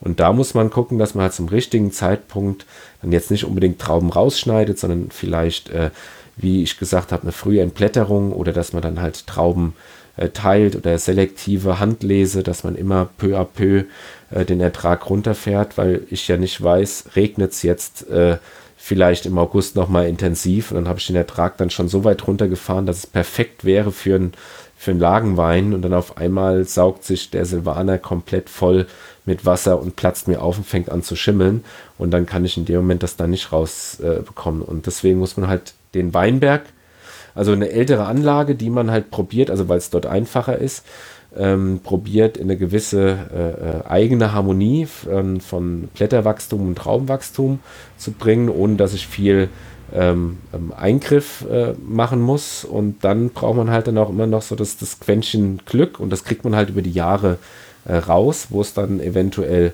passt oder nicht passt. Und dann äh, braucht man auch Glück, wie das Jahr dann insgesamt äh, verläuft, wie viel Wasser, wie viel Sonne. Wenn ich einen Hagel bekomme, ist das natürlich äh, genau auch nicht gerade äh, förderlich, mhm. das kann man sich ja denken, aber kann ich nicht beeinflussen. Ähm, was das andere ist, ähm, ich muss dann auch schauen, wie, wo der Boden, ähm, also äh, wie wüchsig ist die Anlage. Kann ich da eventuell was machen mit einer Dauerbegrünung oder mit, mit alternierenden Begrünungen, ähm, ähm mit, mit äh, wasserziehenden äh, Begrünungen oder Kräuter, die man dann pflanzen kann? Oder ist es dann vielleicht sogar mal besser, weil man es vielleicht die Jahre über ein bisschen übertrieben hatte mit äh, Begrünung, dass man dann halt doch mal die ein oder andere Reihe äh, wieder aufmacht. Begrünt man, geht es jetzt auch so weit, Bodendecker, sowas wie das Habichtkraut, äh, unter den Stöcken, äh, was auch ähm, vom Wasser, äh, also eine, eine, höhere Wasserkonkurrenz dann ist, wenn ich wirklich dann auch unterm Stock äh, komplett alles begrünt habe. Und das ist so eine Art Bodendecker, kann man sich das Habichtkraut vorstellen. Blüht schön, sieht auch super aus. Aber brauche ich eventuell in dem einen Weinberg dann diese zusätzliche Konkurrenz, weil er noch zu wüchsig ist? würde das in einem anderen Weinberg aber eventuell zu eine große Konkurrenz sein, äh, wo ich dann nicht mehr genug Wasser habe. Und so muss man halt ja mit offenen Augen und halt die Erfahrung, da ist die ältere Generation dann auch wieder gefragt, weil die natürlich dann viel längere Erfahrungen, auch schon diverse Jahre, die sich dann ja dann nochmal wiederholen, vom, auch vom, vom Niederschlag, auch stellenweise von äh, Temperatur und dass man halt dann weiß, okay, äh, was wie wo muss ich machen oder dann auch der Rebschnitt. Also wie gesagt, Schema F darf es äh, nicht geben. Man muss da, je höher die Qualität ist, immer sehr, sehr individuell gucken, wie ist er jetzt letztes Jahr gewachsen, ähm, wie dick sind die Triebe, schneide ich kürzer an, schneide ich länger an. Es gibt dann die Möglichkeit, also man kann nicht sagen, je kürzer ich die Burgrebe mache, desto besser ist es, weil dann nachher, wenn die Internodien, also die Abstände der einzelnen Knospen, wenn die zu eng sind, äh, dann hängen nachher die kompletten Trauben übereinander. Es ist vielleicht dann sogar geschickter, etwas länger anzuschneiden und dafür jede, jeden zweiten Trieb von der Burgrebe in dem Moment äh, abzumachen. Und da hängen die verbleibenden Triebe oder die Trauben an den verbleibenden Trieben hängen dann wieder viel, viel lockerer. Dann hängt es aber auch der Abstand von den Reben äh, hängt dann auch ab. Also alles oder viele Sachen, die jetzt aktuell oder jetzt in den letzten Jahren gepflanzt wurden, die wir als Lagenwein irgendwann mal vorsehen, äh, wenn dann alle äh, Bedingungen passen. Die werden jetzt auch viel, viel dichter äh, gepflanzt. Also nicht irgendwie Meter, Meter 10, Meter 20 Stockabstand, sondern die werden dann auf äh, 65, äh, 70, äh, 75, äh, vielleicht 80 Zentimeter, um wieder eine gewisse äh, Konkurrenz auch zu schaffen, um dann den Wachstum, das Wachstum einfach ein bisschen ja, äh, sagen wir mal, harmonischer in den Griff zu bekommen. Mhm. Und das ist dann, ja. Das hört sich so danach an, in meinen Worten, dass man, dass es eine, dass er letztlich darauf ankommt, jeden einzelnen Weinberg, den man da bewirtschaftet, dass man den verstehen lernt, dass man guckt, was sind seine Bedürfnisse, seine Besonderheiten, seine, seine Potenziale, aber auch Risiken, die er möglicherweise birgt. Ähm, wie lange braucht es äh, aus deiner Erfahrung, bis man so einen Weinberg tatsächlich sehr intim äh, verstanden hat. Also ich würde sagen, ich habe das noch nicht.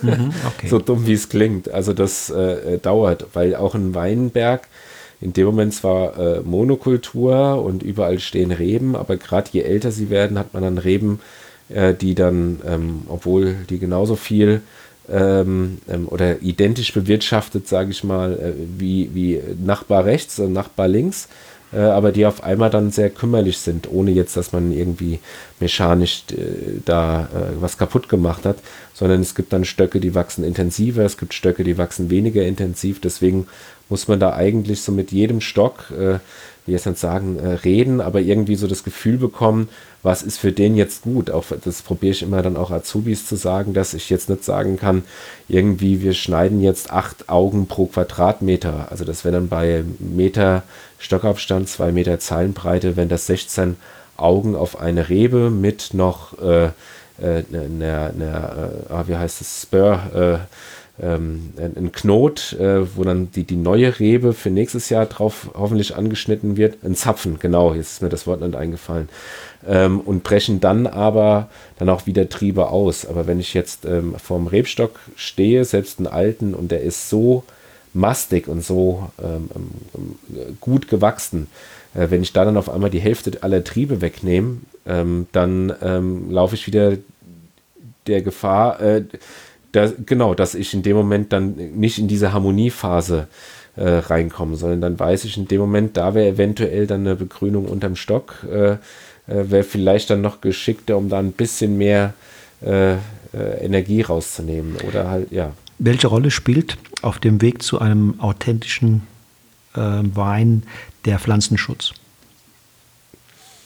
Äh, oh, das ist eine sehr, sehr gute Frage. Da könnte man fast nicht, äh, da könnte man äh, einige Podcasts äh, äh, drüber machen. Ich fange mal so an. Ich habe meine Diplomarbeit geschrieben über Reduzierung äh, von Kupfer und Schwefel im ökologischen Weinbau. Was mir so ein bisschen, ähm, da will ich jetzt nicht sagen, ist der Verbraucher dran schuld, aber äh, was mir halt so, so ein bisschen gegen den Strich geht, ist, dass es ganz, ganz viele Leute gibt, die so uninformiert sind über das, was sie sich reinkippen, äh, die wirklich davon ausgehen, dass ökologischer Weinbau äh, oder auch äh, Demeter erzeugte Weine, dass sie nicht gespritzt werden sondern es ist dann in dem Moment dann schon die Frage, was, wie, wo äh, brauche ich an Pflanzenschutz, weil Ziel, um einen guten Wein zu machen, sind gesunde Trauben. Äh, wie ich da hinkomme, ähm, ähm, will ich mal sagen, muss man jedem Winzer selbst überlassen. Ähm, je harmonischer so ein Weinberg ist, äh, desto einfacher ist es auch mit nicht ganz so wirksamen äh, Mitteln aus, auszukommen. Aber äh, äh, Kupfer äh, als Schwermetall und ist nicht ganz, ganz so toll, äh, ist natürlich dann die Frage, ähm, ähm, wie ökologisch ist das in dem Moment, vor allen Dingen, wenn 10, 20, 30 Jahre lang äh, Kupfer ausgebracht wurde. Nur das einzige Mittel, was auch in meiner Diplomarbeit, was früher ökologisch zugelassen war, die phosphorige Säure, mhm. was das Beste war in meiner Diplomarbeit. Ähm, ist wieder verboten, ja. Wurde, ist, ist verboten worden. Jetzt überlegen sie, es doch wieder zuzulassen, weil ähm, ähm, dieses äh, Mittel, äh, ähm, diesen Kupfereintrag halt ganz, ganz stark reduzieren kann. Und ich kriege das nicht auf die Reihe nur mit, äh, sag ich jetzt mal ganz lapidar, mit irgendwie Brennnesselextrakt und Hornmist und Hornkieselpräparate, was im biodynamischen Weinbau ja gut eingesetzt wird äh, in einer nicht, in einem nicht flurbereinigten Gebiet, wo rechts und links dann auch noch Naturschutzgebiete, äh, ehemalige Weinbergen oder Obstanlagen, Kirsch, Essigfliege und was auch immer. Das macht das Ganze sehr, sehr kompliziert. Also das Beste ist dann eigentlich sowas wie Odinstal. Ähm, äh, äh, was sozusagen von einem Wald umgeben und hat innen drin, glaube vier Hektar hat der Andreas dort, die er betreut. Kann mittlerweile auch ein Zacken mehr sein. Und das ist aber vier Hektar am Stück. Da kann ich auch ganz, ganz anders arbeiten.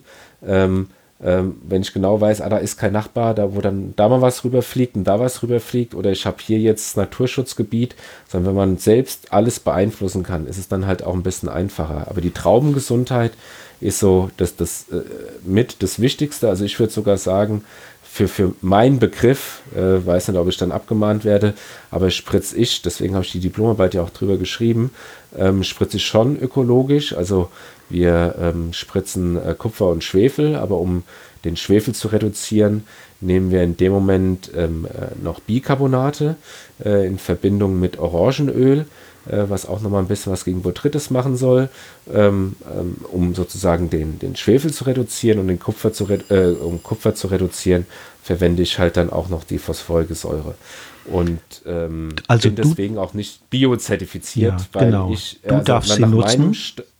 Du darfst die phosphorige Säure nutzen, die Biobetriebe dürfen sie nicht nutzen. Was ist der Hintergrund? Wieso?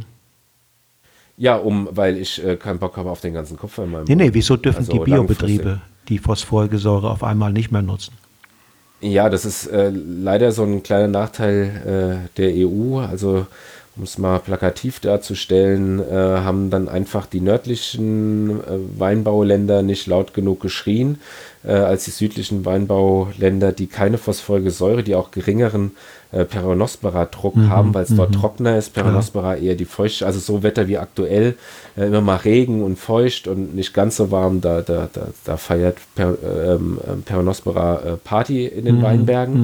Mhm, mhm. Ähm, und äh, das ist natürlich im kompletten Mittelmeerraum äh, wo die meisten äh, Weinberge Europas stehen, ähm, ähm, nicht vonnöten. Also die kommen mit relativ wenig Kupfer aus und äh, deswegen, ähm, ich kenne jetzt nicht den genauen Beschluss, aber die EU hat gesagt, äh, jetzt als Ergebnis äh, brauchen wir nicht. Und das ist halt dann, genau, je nachdem, wer sich da politisch durchgesetzt hat oder nicht durchgesetzt hat. Und, und es gelten aber im Mittelmeerraum trotzdem höhere äh, äh, äh, maximale Kupfergaben, wie das bei uns war, weil bei uns haben sie dann die, die Gaben noch beibehalten oder die Empfehlungen, als es noch die phosphorige Säure zusätzlich gab. Und gibt dann ja auch so äh, Bilder, ähm, wie dann auch stellenweise in der Champagne oder auch äh, im Bordeaux-Gebiet äh, die, die Weinbergspfosten blau sind und die, äh, genau, mhm. wenn man sich mal Kupfer anguckt, welche Farbe das hat, weiß man, ja. warum das da, also was da ausgebracht wird. Und da, äh, eine Frage dazu. Wenn man dann noch sagt, das wäre Öko, dann kriege ich jedes Mal die Krise. Äh, eine Frage dazu. Kupfer wird ja nun äh, im ökologischen, also im biologischen, ökologischen Weinbau eingesetzt und auch im konventionellen. Soweit ich weiß, sind die Kupfergaben im ökologischen Weinbau äh, begrenzt. Also Auf drei nicht, Kilo pro Hektar. Genau, ja. also im konventionellen darf sogar mehr und wird auch meines Wissens mehr eingesetzt. Ähm, insofern könnte man ja eigentlich sagen, okay, solange man nicht am Kupfer vorbeikommt, solange wir keine anderen Mittel haben, die phosphorige Säure nicht zugelassen ist, weil man dann könnte man auch auf Kupfer deutlich, deutlich äh, stärker verzichten, ist das das kleinere Übel. Ähm, sagen wir mal, wie unter Maximalforderungen gesehen, wie ökologisch das ist, kann man vielleicht streiten, aber in, relativ gesehen ähm, ist es doch für die Gesundheit der im Weinberg beschäftigten Menschen, die da arbeiten, äh, für die nachfolgenden Generationen und möglicherweise auch für den, der den Wein später trinkt, äh, sagen wir mal, aktuell die äh, schönste, die schönste, die beste Lösung. Oder habe ich also übersehen? Äh, ja, nee, also bei, ähm, also ich glaube, dass ähm, äh, im konventionellen Weinbau deutlich weniger Kupfergehalte in den Böden sind und auch deutlich weniger Reinkupfer ausgebracht wird wie in äh, Biobetrieben. also das, äh, da bin ich mir sogar ganz, ganz, ganz sicher, weil äh, da ja ganz viele andere synthetische Mittel zur Verfügung stehen, die einen höheren, ähm, also auch äh, systemische Wirkung haben. Kupfer ist ja in dem Moment, sprühe ich das auf die, auf die Traube äh, und äh, dann kommt ein Regen und wäscht ab. Genau. Und die äh, konventionellen Betriebe haben ja ganz andere Mittel zur Verfügung und müssen auch nur alle 14 Tage spritzen oder vielleicht mal um die Blüte rum alle 10 oder 12 Tage, aber in der Regel haben die ein ganz anderes Zeitfenster. Äh, wir sind alle acht Tage spätestens sind wir draußen und spritzen, ähm, trotz auch phosphoriger Säure, äh, weil aktuell ja dann äh, bis vor zwei Wochen dann eher auch ähm, äh, Oidium, also der echte Mehltau, eher das Problem war. Ähm, deswegen, also Kupfergehalte sind im konventionellen Weinbau oder zumindest in den Böden äh, ähm, niedriger oder die Gabe, die man pro Jahr gibt, ist auf jeden Fall niedriger. Ähm, Im Hinblick auf äh, die, die Weinqualität, also was jetzt der, der Konsument ähm, ähm, ähm, davon mitbekommt oder nicht mitbekommt, ist in der Regel, äh, also Kupfer zum Beispiel, ich könnte äh, gefühlt, also ein, ein, jemand, der mich auch sehr weinlabormäßig geprägt hat, der Volker Schneider, äh, der hat auch gemeint, also die, die, die, du könntest noch Kupfer äh, vor der Ernte rein theoretisch ausbringen und den Weinberg richtig, also die Trauben richtig voll machen mit Kupfer und die Hefe, und das ist ja das, das Gute und Besondere an der Hefe, die äh, bindet das alles ab. Also dein, dein Kupfer, den du nachher im Wein findest, äh, kommt nicht von der Traube, sondern allerhöchstens von irgendwelchen alten Tanks, wo noch irgendwie äh, ähm, Legierungen mit Kupfer äh, sind. Also die Hefe ähm, ist ähm, auch bei einer Hefeschönung äh, hat wirklich das Potenzial, äh, eigentlich alles rauszuholen, was irgendwie äh, äh, dramatisch ist. Und Schwefel, da gibt es ja dann auch die Auflage, dass man, also bei Kupfer ist es vor der Ernte irgendwas mit, mit paar 20 Tagen und bei Schwefel ist es sogar über 50 Tage, was man vor der Ernte nicht mehr einsetzen darf das muss man auch dokumentieren, dass man es in dem Moment dann nicht macht. Und ja, genau. Okay, du sagst also, okay, äh, Bio oder nicht Bio, das ist nicht so ganz einfach. Ähm, da, nach Rom führen mehrere nee. Wege. Also ich bin ähm, ähm, ähm, von, von der, der Aromenqualität, bin ich dann in dem Moment der Meinung, dass schon der äh, Bioanbau ähm, die, die, die Möglichkeit dieser Charakterweine äh, ähm, deutlich erhöht, weil ich in dem Moment ja nur mit Kontaktmitteln arbeite und auch nicht in, in die Traube äh, äh, reingehe ähm, oder in die Beere reingehe. Äh, und dadurch auch nichts habe, was eventuell Aromen zu irgendeinem gewissen Zeitpunkt ähm, äh, ändert. Also es ist auch wieder eine, eine Stellschraube, die schon ähm, ähm, die, diese Endqualität in Zacken anheben kann. Aber im Umkehrschluss ist halt für die ähm, ähm, meist konsumierten Weine, äh, äh, wo eher die Hefe den Geschmack des Weines prägt, ähm, in dem Moment die 5%, die man mehr Geschmack vielleicht, also sage ich jetzt einfach mal 5% mehr Geschmack durch Bio-Weinanbau äh, oder äh, biologische Spritzung, ist äh, dann für die Art Wein äh, zu vernachlässigen. Vor allen Dingen das Risiko ist ja auch bei biologischer Spritzung ähm, ähm, von, dass man Pilzkrankheiten bekommt, ja deutlich deutlich höher, wie wenn man konventionell spritzt. Und das ist dann auch wieder wirtschaftlich dann wieder die Frage, äh, wer kann dieses Risiko eingehen.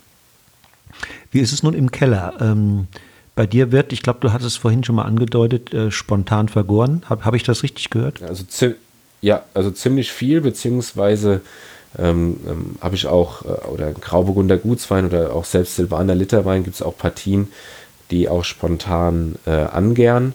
Nur da nehmen wir dann Sekt- oder Champagnerhefen äh, zum gewissen Zeitpunkt. Da war ich früher noch ein bisschen entspannter, aber mittlerweile ähm, äh, produziert man ja auch viel mehr.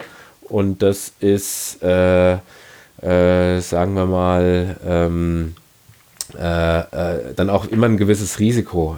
Wenn, ich als Junge in den Betrieb reinkomme, mein Vater macht noch da maßgeblich und das heißt, du kriegst hier drei Tanks, kannst du viel anders experimentieren, weil das bei den drei Tanks, wenn es nichts wird, es unter der Fasswein drunter gepumpt. Mittlerweile ist ja das, was ich produziere, äh, ist, äh, wird alles so produziert, wie es selbst, äh, also dass ich selbst über die Flasche verkaufe und mein Name draufsteht. Deswegen muss man da auch gucken, also experimentieren im, im Lagenweinbereich, das ist schon möglich, aber dann beim Liter Silvaner ähm, äh, probiere ich eine gewisse Individu Individualität auch mit Spontangärung oder anfänglicher Spontangärung reinzubekommen.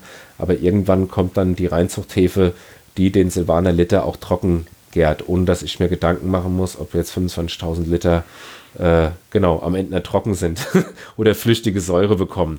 Ich höre ja da immer ganz, ganz verschiedene Dinge, wenn, wenn man gerade um, um, um, den Gärprozess, wenn es darum geht. Die einen sagen, Mensch, also wenn man irgendwie mit Reinzuchthefe da im Keller überhaupt agiert, dann, dann kannst du auch bei anderen Fässern die Spontangär im Grunde genommen abhaken, weil, weil da sind einfach so viele äh, Hefekulturen dann über die die Reinzuchthäfen da äh, im Keller umherschwirren, dass das spontan dann gar nicht mehr geht. Andere sagen, das, jo, das kann man auch durchaus parallel machen, vor allen Dingen, wenn es nur um die Angärung geht. Äh, wie siehst du das? Ja, ähm, also man sollte sich über viele Sachen Gedanken machen. Einige Sachen gehen dann halt wirklich in den, in den Bereich. Jetzt nicht, dass ich das irgendwie abtun möchte, aber äh, ähm, was, wie, wo Spontangärung dann ist oder wo man dann von Winzer hört, die dann irgendwie nochmal eine Schippe Erde nochmal in den Keller reinschmeißen, um die, die, die natürlichen Hefen, die ja überall vorkommen, nochmal irgendwie ein bisschen zu, zu fördern oder, oder zu, zu beimpfen. Also jeder macht ja in dem Moment äh, ähm, äh, über eine Hefekultur und ich glaube, weiß nicht, ob das noch aktuell ist, aber dass man eigentlich die Hefe, die auf der Kälte vorkommt, ähm, äh, die, die sich auf der Kälte durchgesetzt haben, also die man aus dem Weinberg bringt, das ist die, die auch nachher bei Spontangärungen, also zumindest in einem hermetisch sauber, steril gemachten äh, ähm, Edelstahltank, dann auch dort die Spontangärung ähm, vornimmt. Bei mir war auch, als wir den Keller neu gebaut haben, da kamen fast alle Tanks, auch Holzfässer zwar noch dazu, wo wir auch in Edelstahltanks, die niegelnagelneu waren, Spontangärung gemacht haben und da hat es auch geklappt. Biologischer mhm. Säureabbau, wo viele Kollegen gesagt haben, funktioniert alles spontan nicht mehr und es hat äh, trotzdem funktioniert. Wir haben auch komplett neue Schläuche, weil wir alles auf 38er ähm, ähm, Gewinde umgestellt hatten. Vorher hatten wir das 32er Gewinde. Also bei mir war da sehr, sehr, sehr viel, äh, äh, wurde neu angeschafft und es hat trotzdem äh, funktioniert. Und natürlich ist es dann auch ähm, in dem Gesamtprozess dann derjenige, der sagt, nee, wir machen da gar nichts und es kommt keine Reinzuchthefe und es wird auch nichts nachbeimpft. Ja, ist halt, das muss jeder für sich selbst ausmachen, wie weit man in einem bestimmten Bereich äh, geht oder wie tolerant man dann auch gegenüber anderen Sachen ist. Und ich will da jetzt äh, genau. Äh, nicht jetzt die Frage ist, spielen. Die Frage ist ja im genau. Grunde genommen die übergeordnete. Äh, wenn ich das Ziel habe, authentischen Wein zu machen, muss ich dann ja. das mit Reinzuchthefe oder kann ich das mit Reinzuchthefe oder muss ich unter allen Umständen versuchen, das spontan hinzukriegen?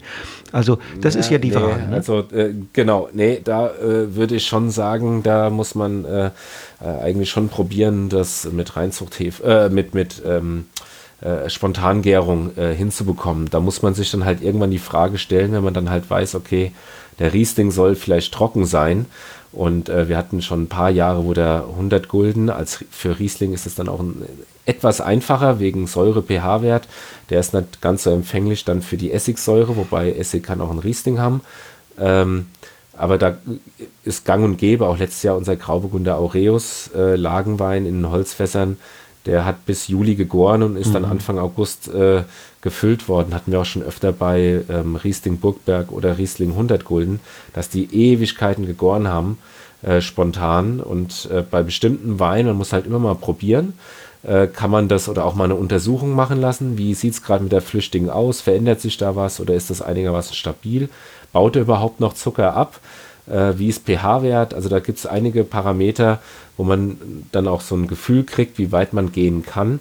Aber ich würde jetzt nicht sagen, äh, dass ich niemals auch in einen Lagenwein, wo ich schon sagte, er hat Charakter ähm, äh, oder auch Ecken und Kanten, wenn der jetzt ein halbes Jahr gegoren hat und gärt einfach nicht mehr weiter und scheint in, äh, in eine Essiggrichtung oder in eine biologische Richtung abzutriften, die äh, geschmacklich nachher den Wein so negativ beeinflusst, dass es mir persönlich keinen Spaß macht oder ich den Wein nicht füllen würde.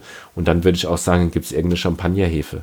Das ist dann, also, äh, das ist nicht, dass das ein Dogma ist, in Stein gemeißelt, sondern einfach in dem Moment äh, muss ich gucken, was passiert und wie kann ich da reagieren, um das Bestmöglichste rauszuholen.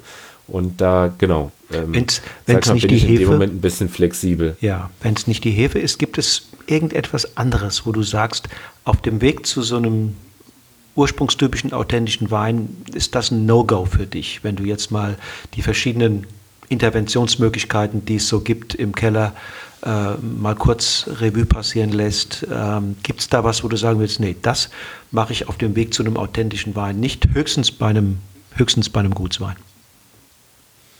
Ja gut, es gibt äh, verschiedene Arten von Schönungen, die dann aber, was ich vorhin dann auch probiert habe äh, zu ähm, ähm, erklären, dass äh, bestimmte, ich will jetzt nicht sagen Massenweine, aber Weine, die in diese Richtung gehen, äh, wo dann vielleicht so die Ecken und Kanten genommen werden äh, können. Und wir sind jetzt eigentlich seit drei oder, ich muss gerade überlegen, nee, vier Jahre ist es jetzt her, nehmen wir keine äh, Gelatine mehr. Mhm. Ähm, das hat jetzt aber nicht unbedingt was damit zu tun, dass ich jetzt äh, negativ auf Gelatine bin, sondern da kamen die ersten Anfragen dann auch von Händlern, ja, wie sieht es denn aus mit vegan und genau, haben jetzt auch das Vegan-Logo, deswegen ist das halt für mich, aber auch nur, weil ich es dann auch als vegan äh, äh verkaufe, äh, beziehungsweise es äh, auf dem Etikett vegan steht, ist halt in dem Moment das absolute No-Go und würde auch keine also beim Traubensaft machen wir Bentonitschönung, also ein Dreischicht äh, Tonmineral, äh, die die Eiweiße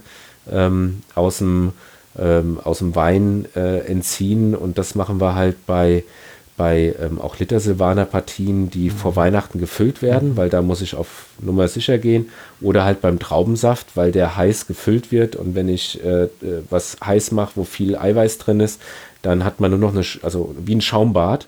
Und das ist dann halt auch nicht so das äh, Schonendste jetzt für einen für äh, Traubensaft. Aber da ist das einfach das Produkt, verlangt die Notwendigkeit. Und alles andere wird ja, also gerade in den in Lagenweinbereichen und auch fast bei allen Ortsweinen, die werden so spät gefüllt, ähm, dass da eigentlich eine, eine, ein Eingriff über eine Schönung gar nicht vonnöten ist, weil die sich dann ähm, ähm, selbst äh, stabilisiert haben. Also auch dann gerade die lange oder die intensive Maischestandzeit, die wir ja dann auch machen, da ist der, äh, da kriege ich dann ja so viel Gerbstoff rein und Gerbstoff ist ein ähm, ähm sozusagen äh, äh, Reaktionspartner fürs Eiweiß.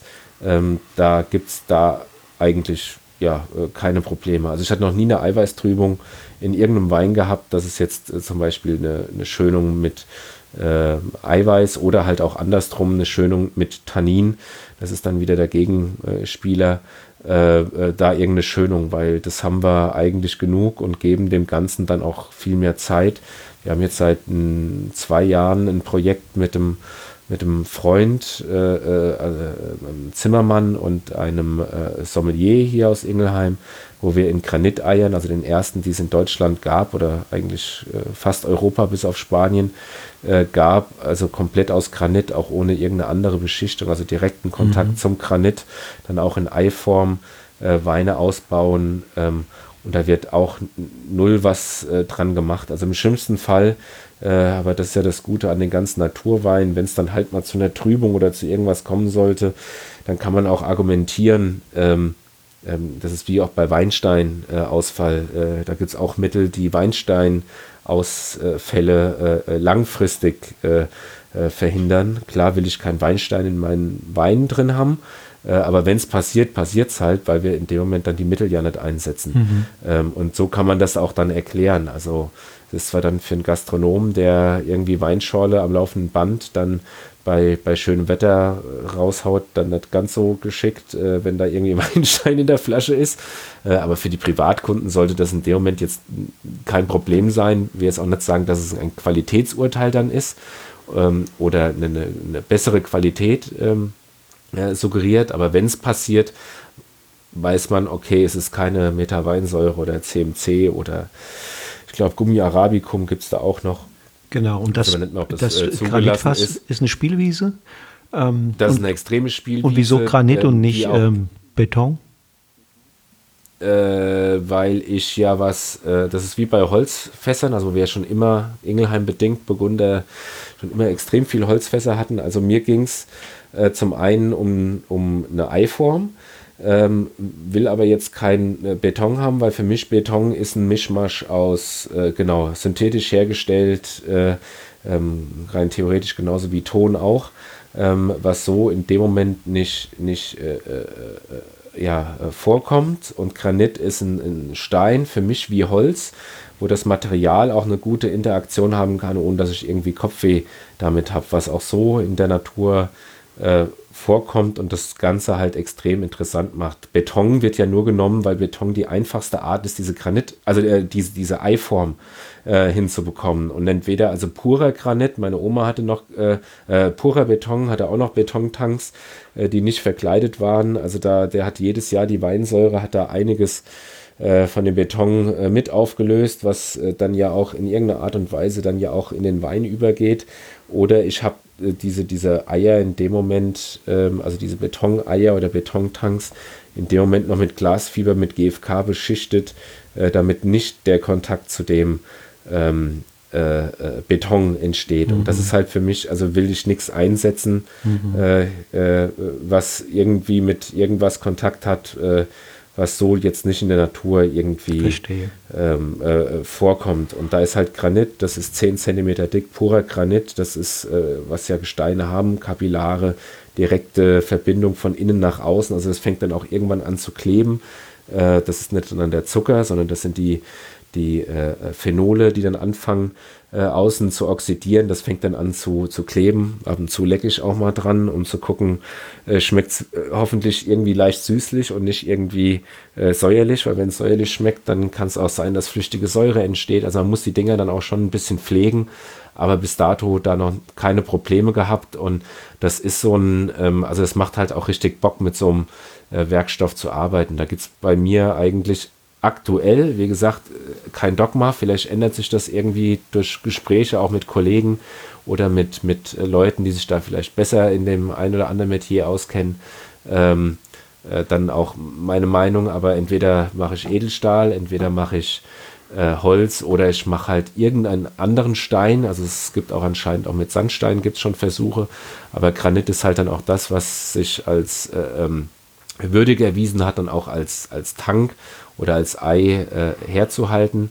Ähm, und genauso ist es auch bei den Verschlüssen, bei Flaschen. Da gibt es für mich nur äh, entweder Drehverschluss oder Naturkork mhm. und alles dazwischen ist alles, alles Spielerei, egal wie gut irgendwie was ist, aber da ist ja, ich hätte keinen Bock, da jetzt irgendeinen Plastikstopfen auf, auf meine Flasche zu machen. Also das heißt, du machst es die, die, die, Gutsweine mit Drehverschluss und der Rest mit Kork? Also oder Gutswein, Orts, nee, Gutswein, Ortswein mit Drehverschluss und äh, Lagenweine und äh, die, die intensiven Süßweine, also dann äh, TBA, BA ähm, oder auch dicke Auslesen, äh, die äh, bekommen Kork und die anderen bekommen Drehverschluss. Nochmal zurück zu deinem Ei. Ähm, ähm, du hast eins bisher. Drei. Drei. Und, ähm, Drei Eier. Und, und welche Weine liegen da aktuell drin? Äh, aktuell wurden die letzte Woche gefüllt. Mhm. mhm. das war ist ein äh, äh, Spätburgunder Rosé. Mhm. Ähm, ähm, dann äh, ein Sauvignon Blanc und ah, ja. Äh, den hatten wir auch letztes Jahr schon gehabt und einen Weißburgunder. Und da steht auch noch beim anderen Weingut wenn du dir die Ergebnisse anguckst, was ist anders? Ähm, ja gut, also äh, analytisch lässt sich nicht nachvollziehen, also auch die Weinkontrolle oder das DLR Oppenheim äh, haben da schon Proben genommen. Analytisch lässt sich da nichts äh, nach, also nicht nachvollziehen, dass es eine äh, Anreicherung an Mineralien durch das Gestein äh, mhm. gibt. Also ist analytisch nicht nachvollziehbar. Äh, das heißt neutrale Umgebung fast. Äh, äh, analytisch, genau. Mhm. Nur mhm. wenn man die probiert, sind die sowas von salzig. Also okay. Äh, okay.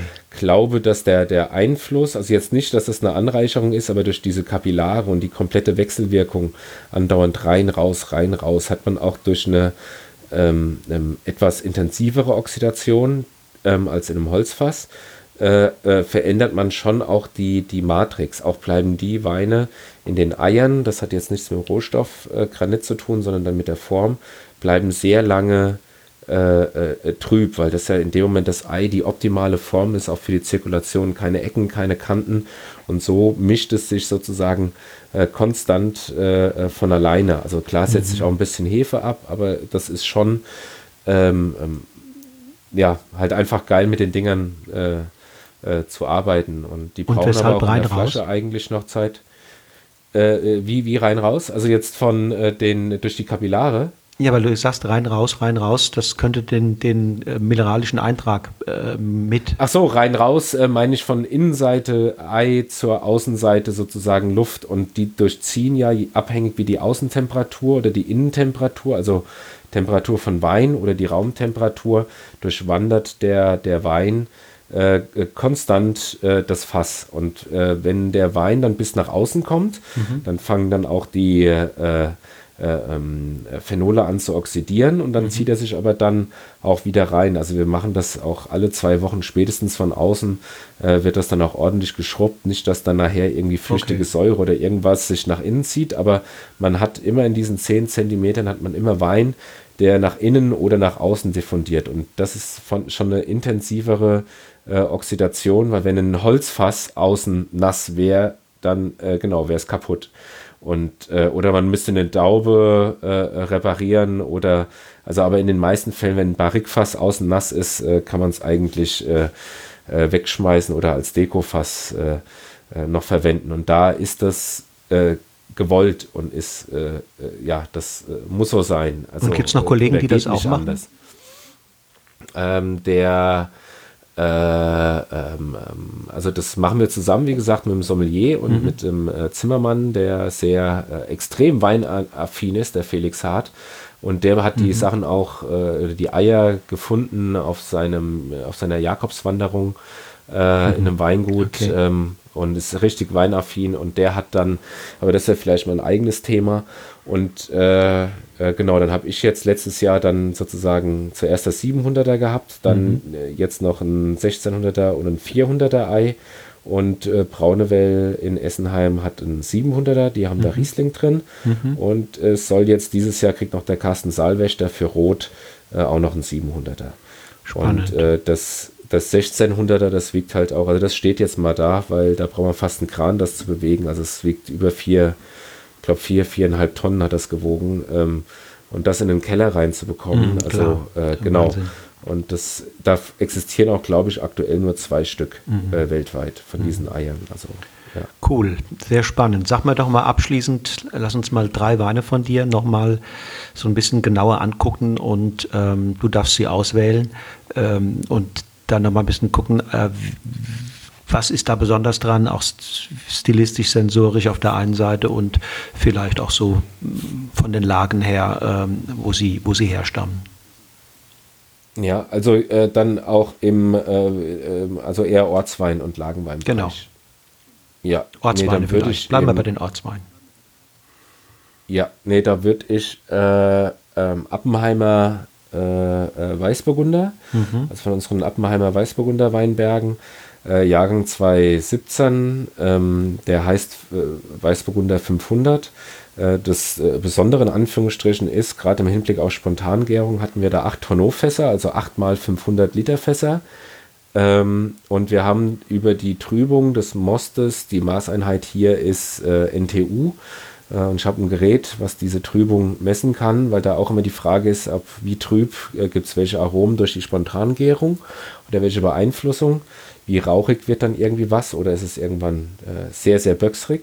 Äh, haben wir äh, dann von ähm, NTU 100 bis NTU 800 äh, verschiedene Fässer gehabt und nur NTU 700 und NTU 800. Also das ist schon ziemlich trüb, äh, spontan vergoren. Das hat am Anfang so heftig gestunken, das war fast äh, widerlich. Aber wenn man dann halt auch dem Wein eine gewisse Zeit gibt, auch kein Schwefel und einfach die Oxidation so ein bisschen vor, voranschreiten lässt, weil das Stinkige sich dann auch wieder, äh, also fast ein Oxidationsschutz ist, äh, wird aber dann wegoxidiert äh, nach und nach. Und jetzt geht das in so eine Richtung, obwohl kein einziges Neuholz dabei war, sondern alles gebrauchte 500 Liter äh, Fässer äh, geht das in so eine ähm, extrem geil Popcorn-rauchige äh, Richtung. Und ja, aber es ist schon so ver verbrannte Popcorn, wenn man im Kino früher Popcorn und kommt dann unten so die, die, die Kerne, die so ein bisschen verkokelt waren. Und oh ja, also Du bist begeistert. Äh, Finde ich äh, ab, absolut, genau, absoluter Hammer. Hat er nur 12,5 Volumenprozent, äh, fast 0 Gramm Restzucker. Also das ist dann sowas, das cool. funktioniert aber auch nicht jedes Jahr. Mhm. Also das äh, gefällt mir im Ortsweinbereich richtig gut.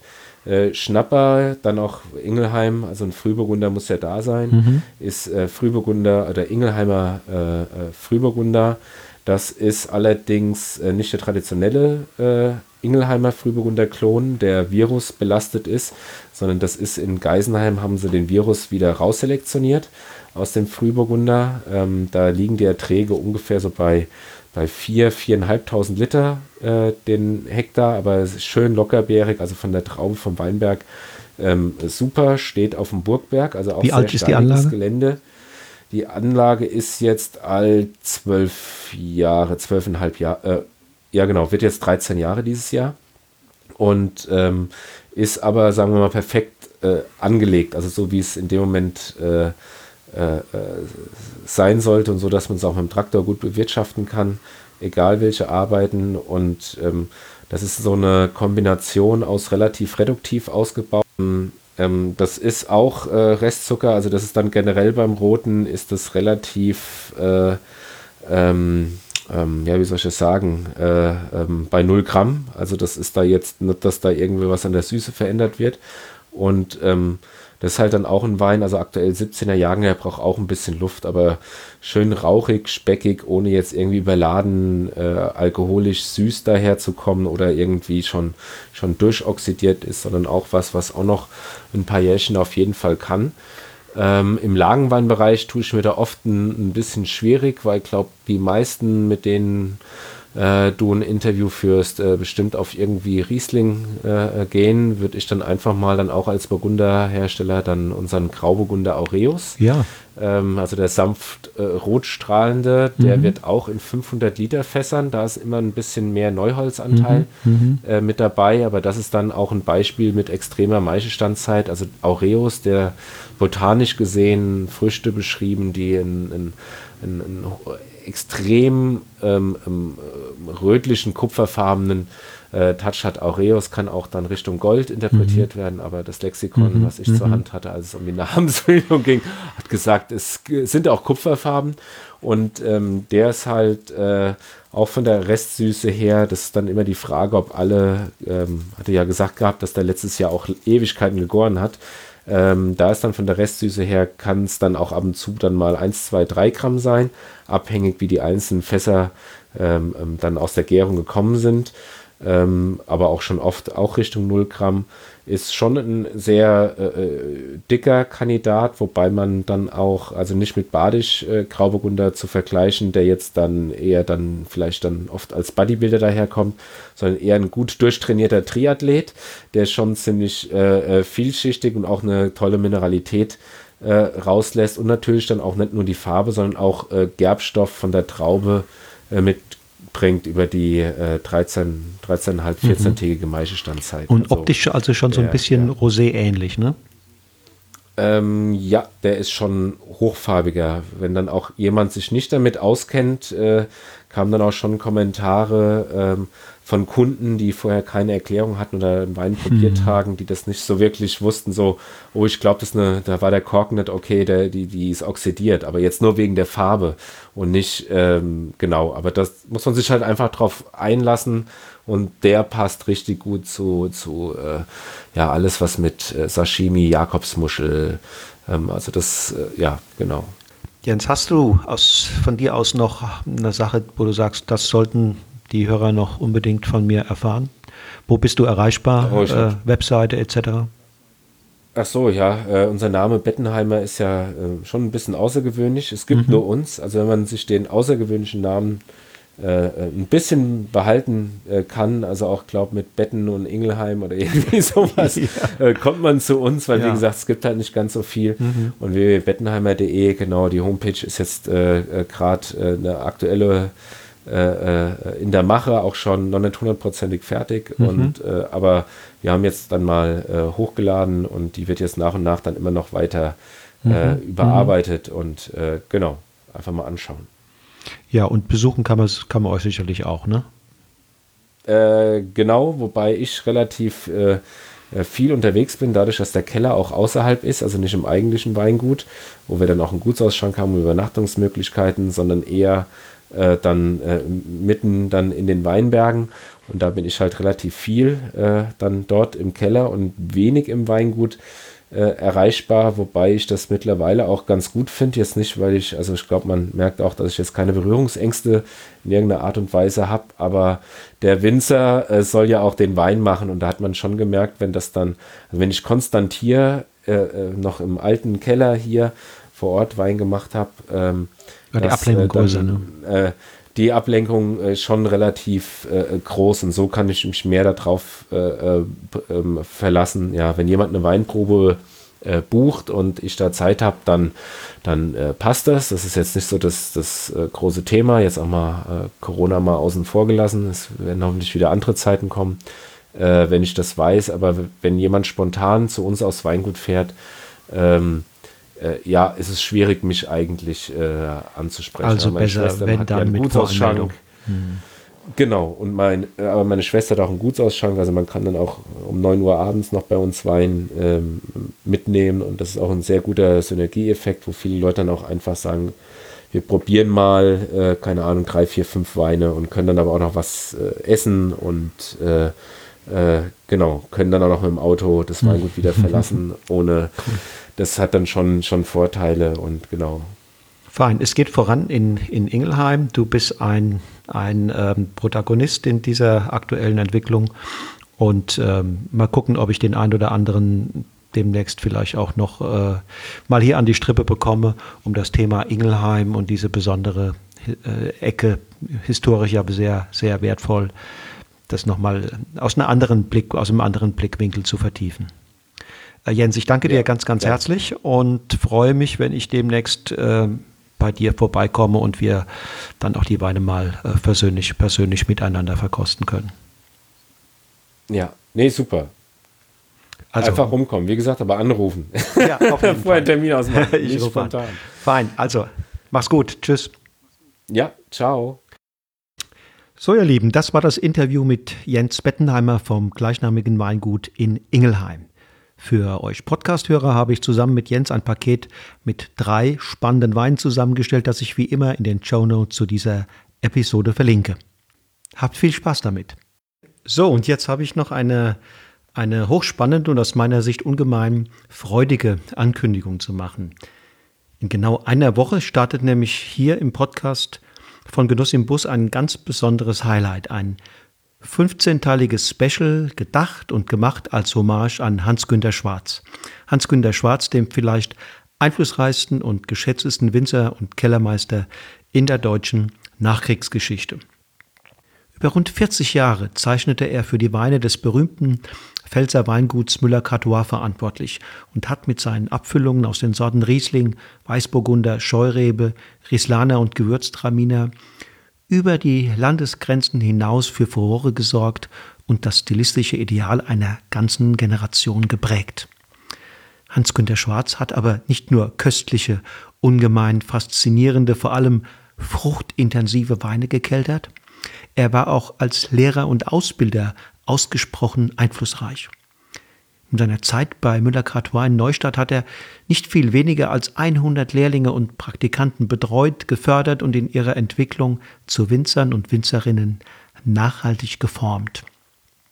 Sie sind es, die hier im Podcast in den nächsten vier Wochen zu Wort kommen, also seine Schüler, Lehrlinge und Praktikanten. 14 von ihnen haben sich im Gespräch mit mir an ihre Zeit bei und mit Hans Günther Schwarz erinnert, an Fachliches und Persönliches, an Kurioses und an Begebenheiten, die noch heute zum Schmunzeln anregen. Unter ihnen befinden sich so illustre Persönlichkeiten wie Hans-Jörg Repolz vom Weingut Ökonomierat Repolz in Siebeldingen, Julia Keller vom Weingut Klaus Keller in Flörsheim-Dalsheim, Xaver Pichler vom Weingut FX Pichler in der Wachau und viele andere interessante Typen der Weinszene. Alle zwei Tage kommt einer von ihnen zu Wort, bevor dann quasi als Höhepunkt und krönender Abschluss am Tag 30 der Altmeister selbst im Mittelpunkt und mir Rede und Antwort steht. Also Freut euch auf vier intensive Podcast-Wochen zu Ehren der Winzerlegende Hans-Günter Schwarz, der in nicht allzu ferner Zukunft bereits seinen 80. Geburtstag feiert.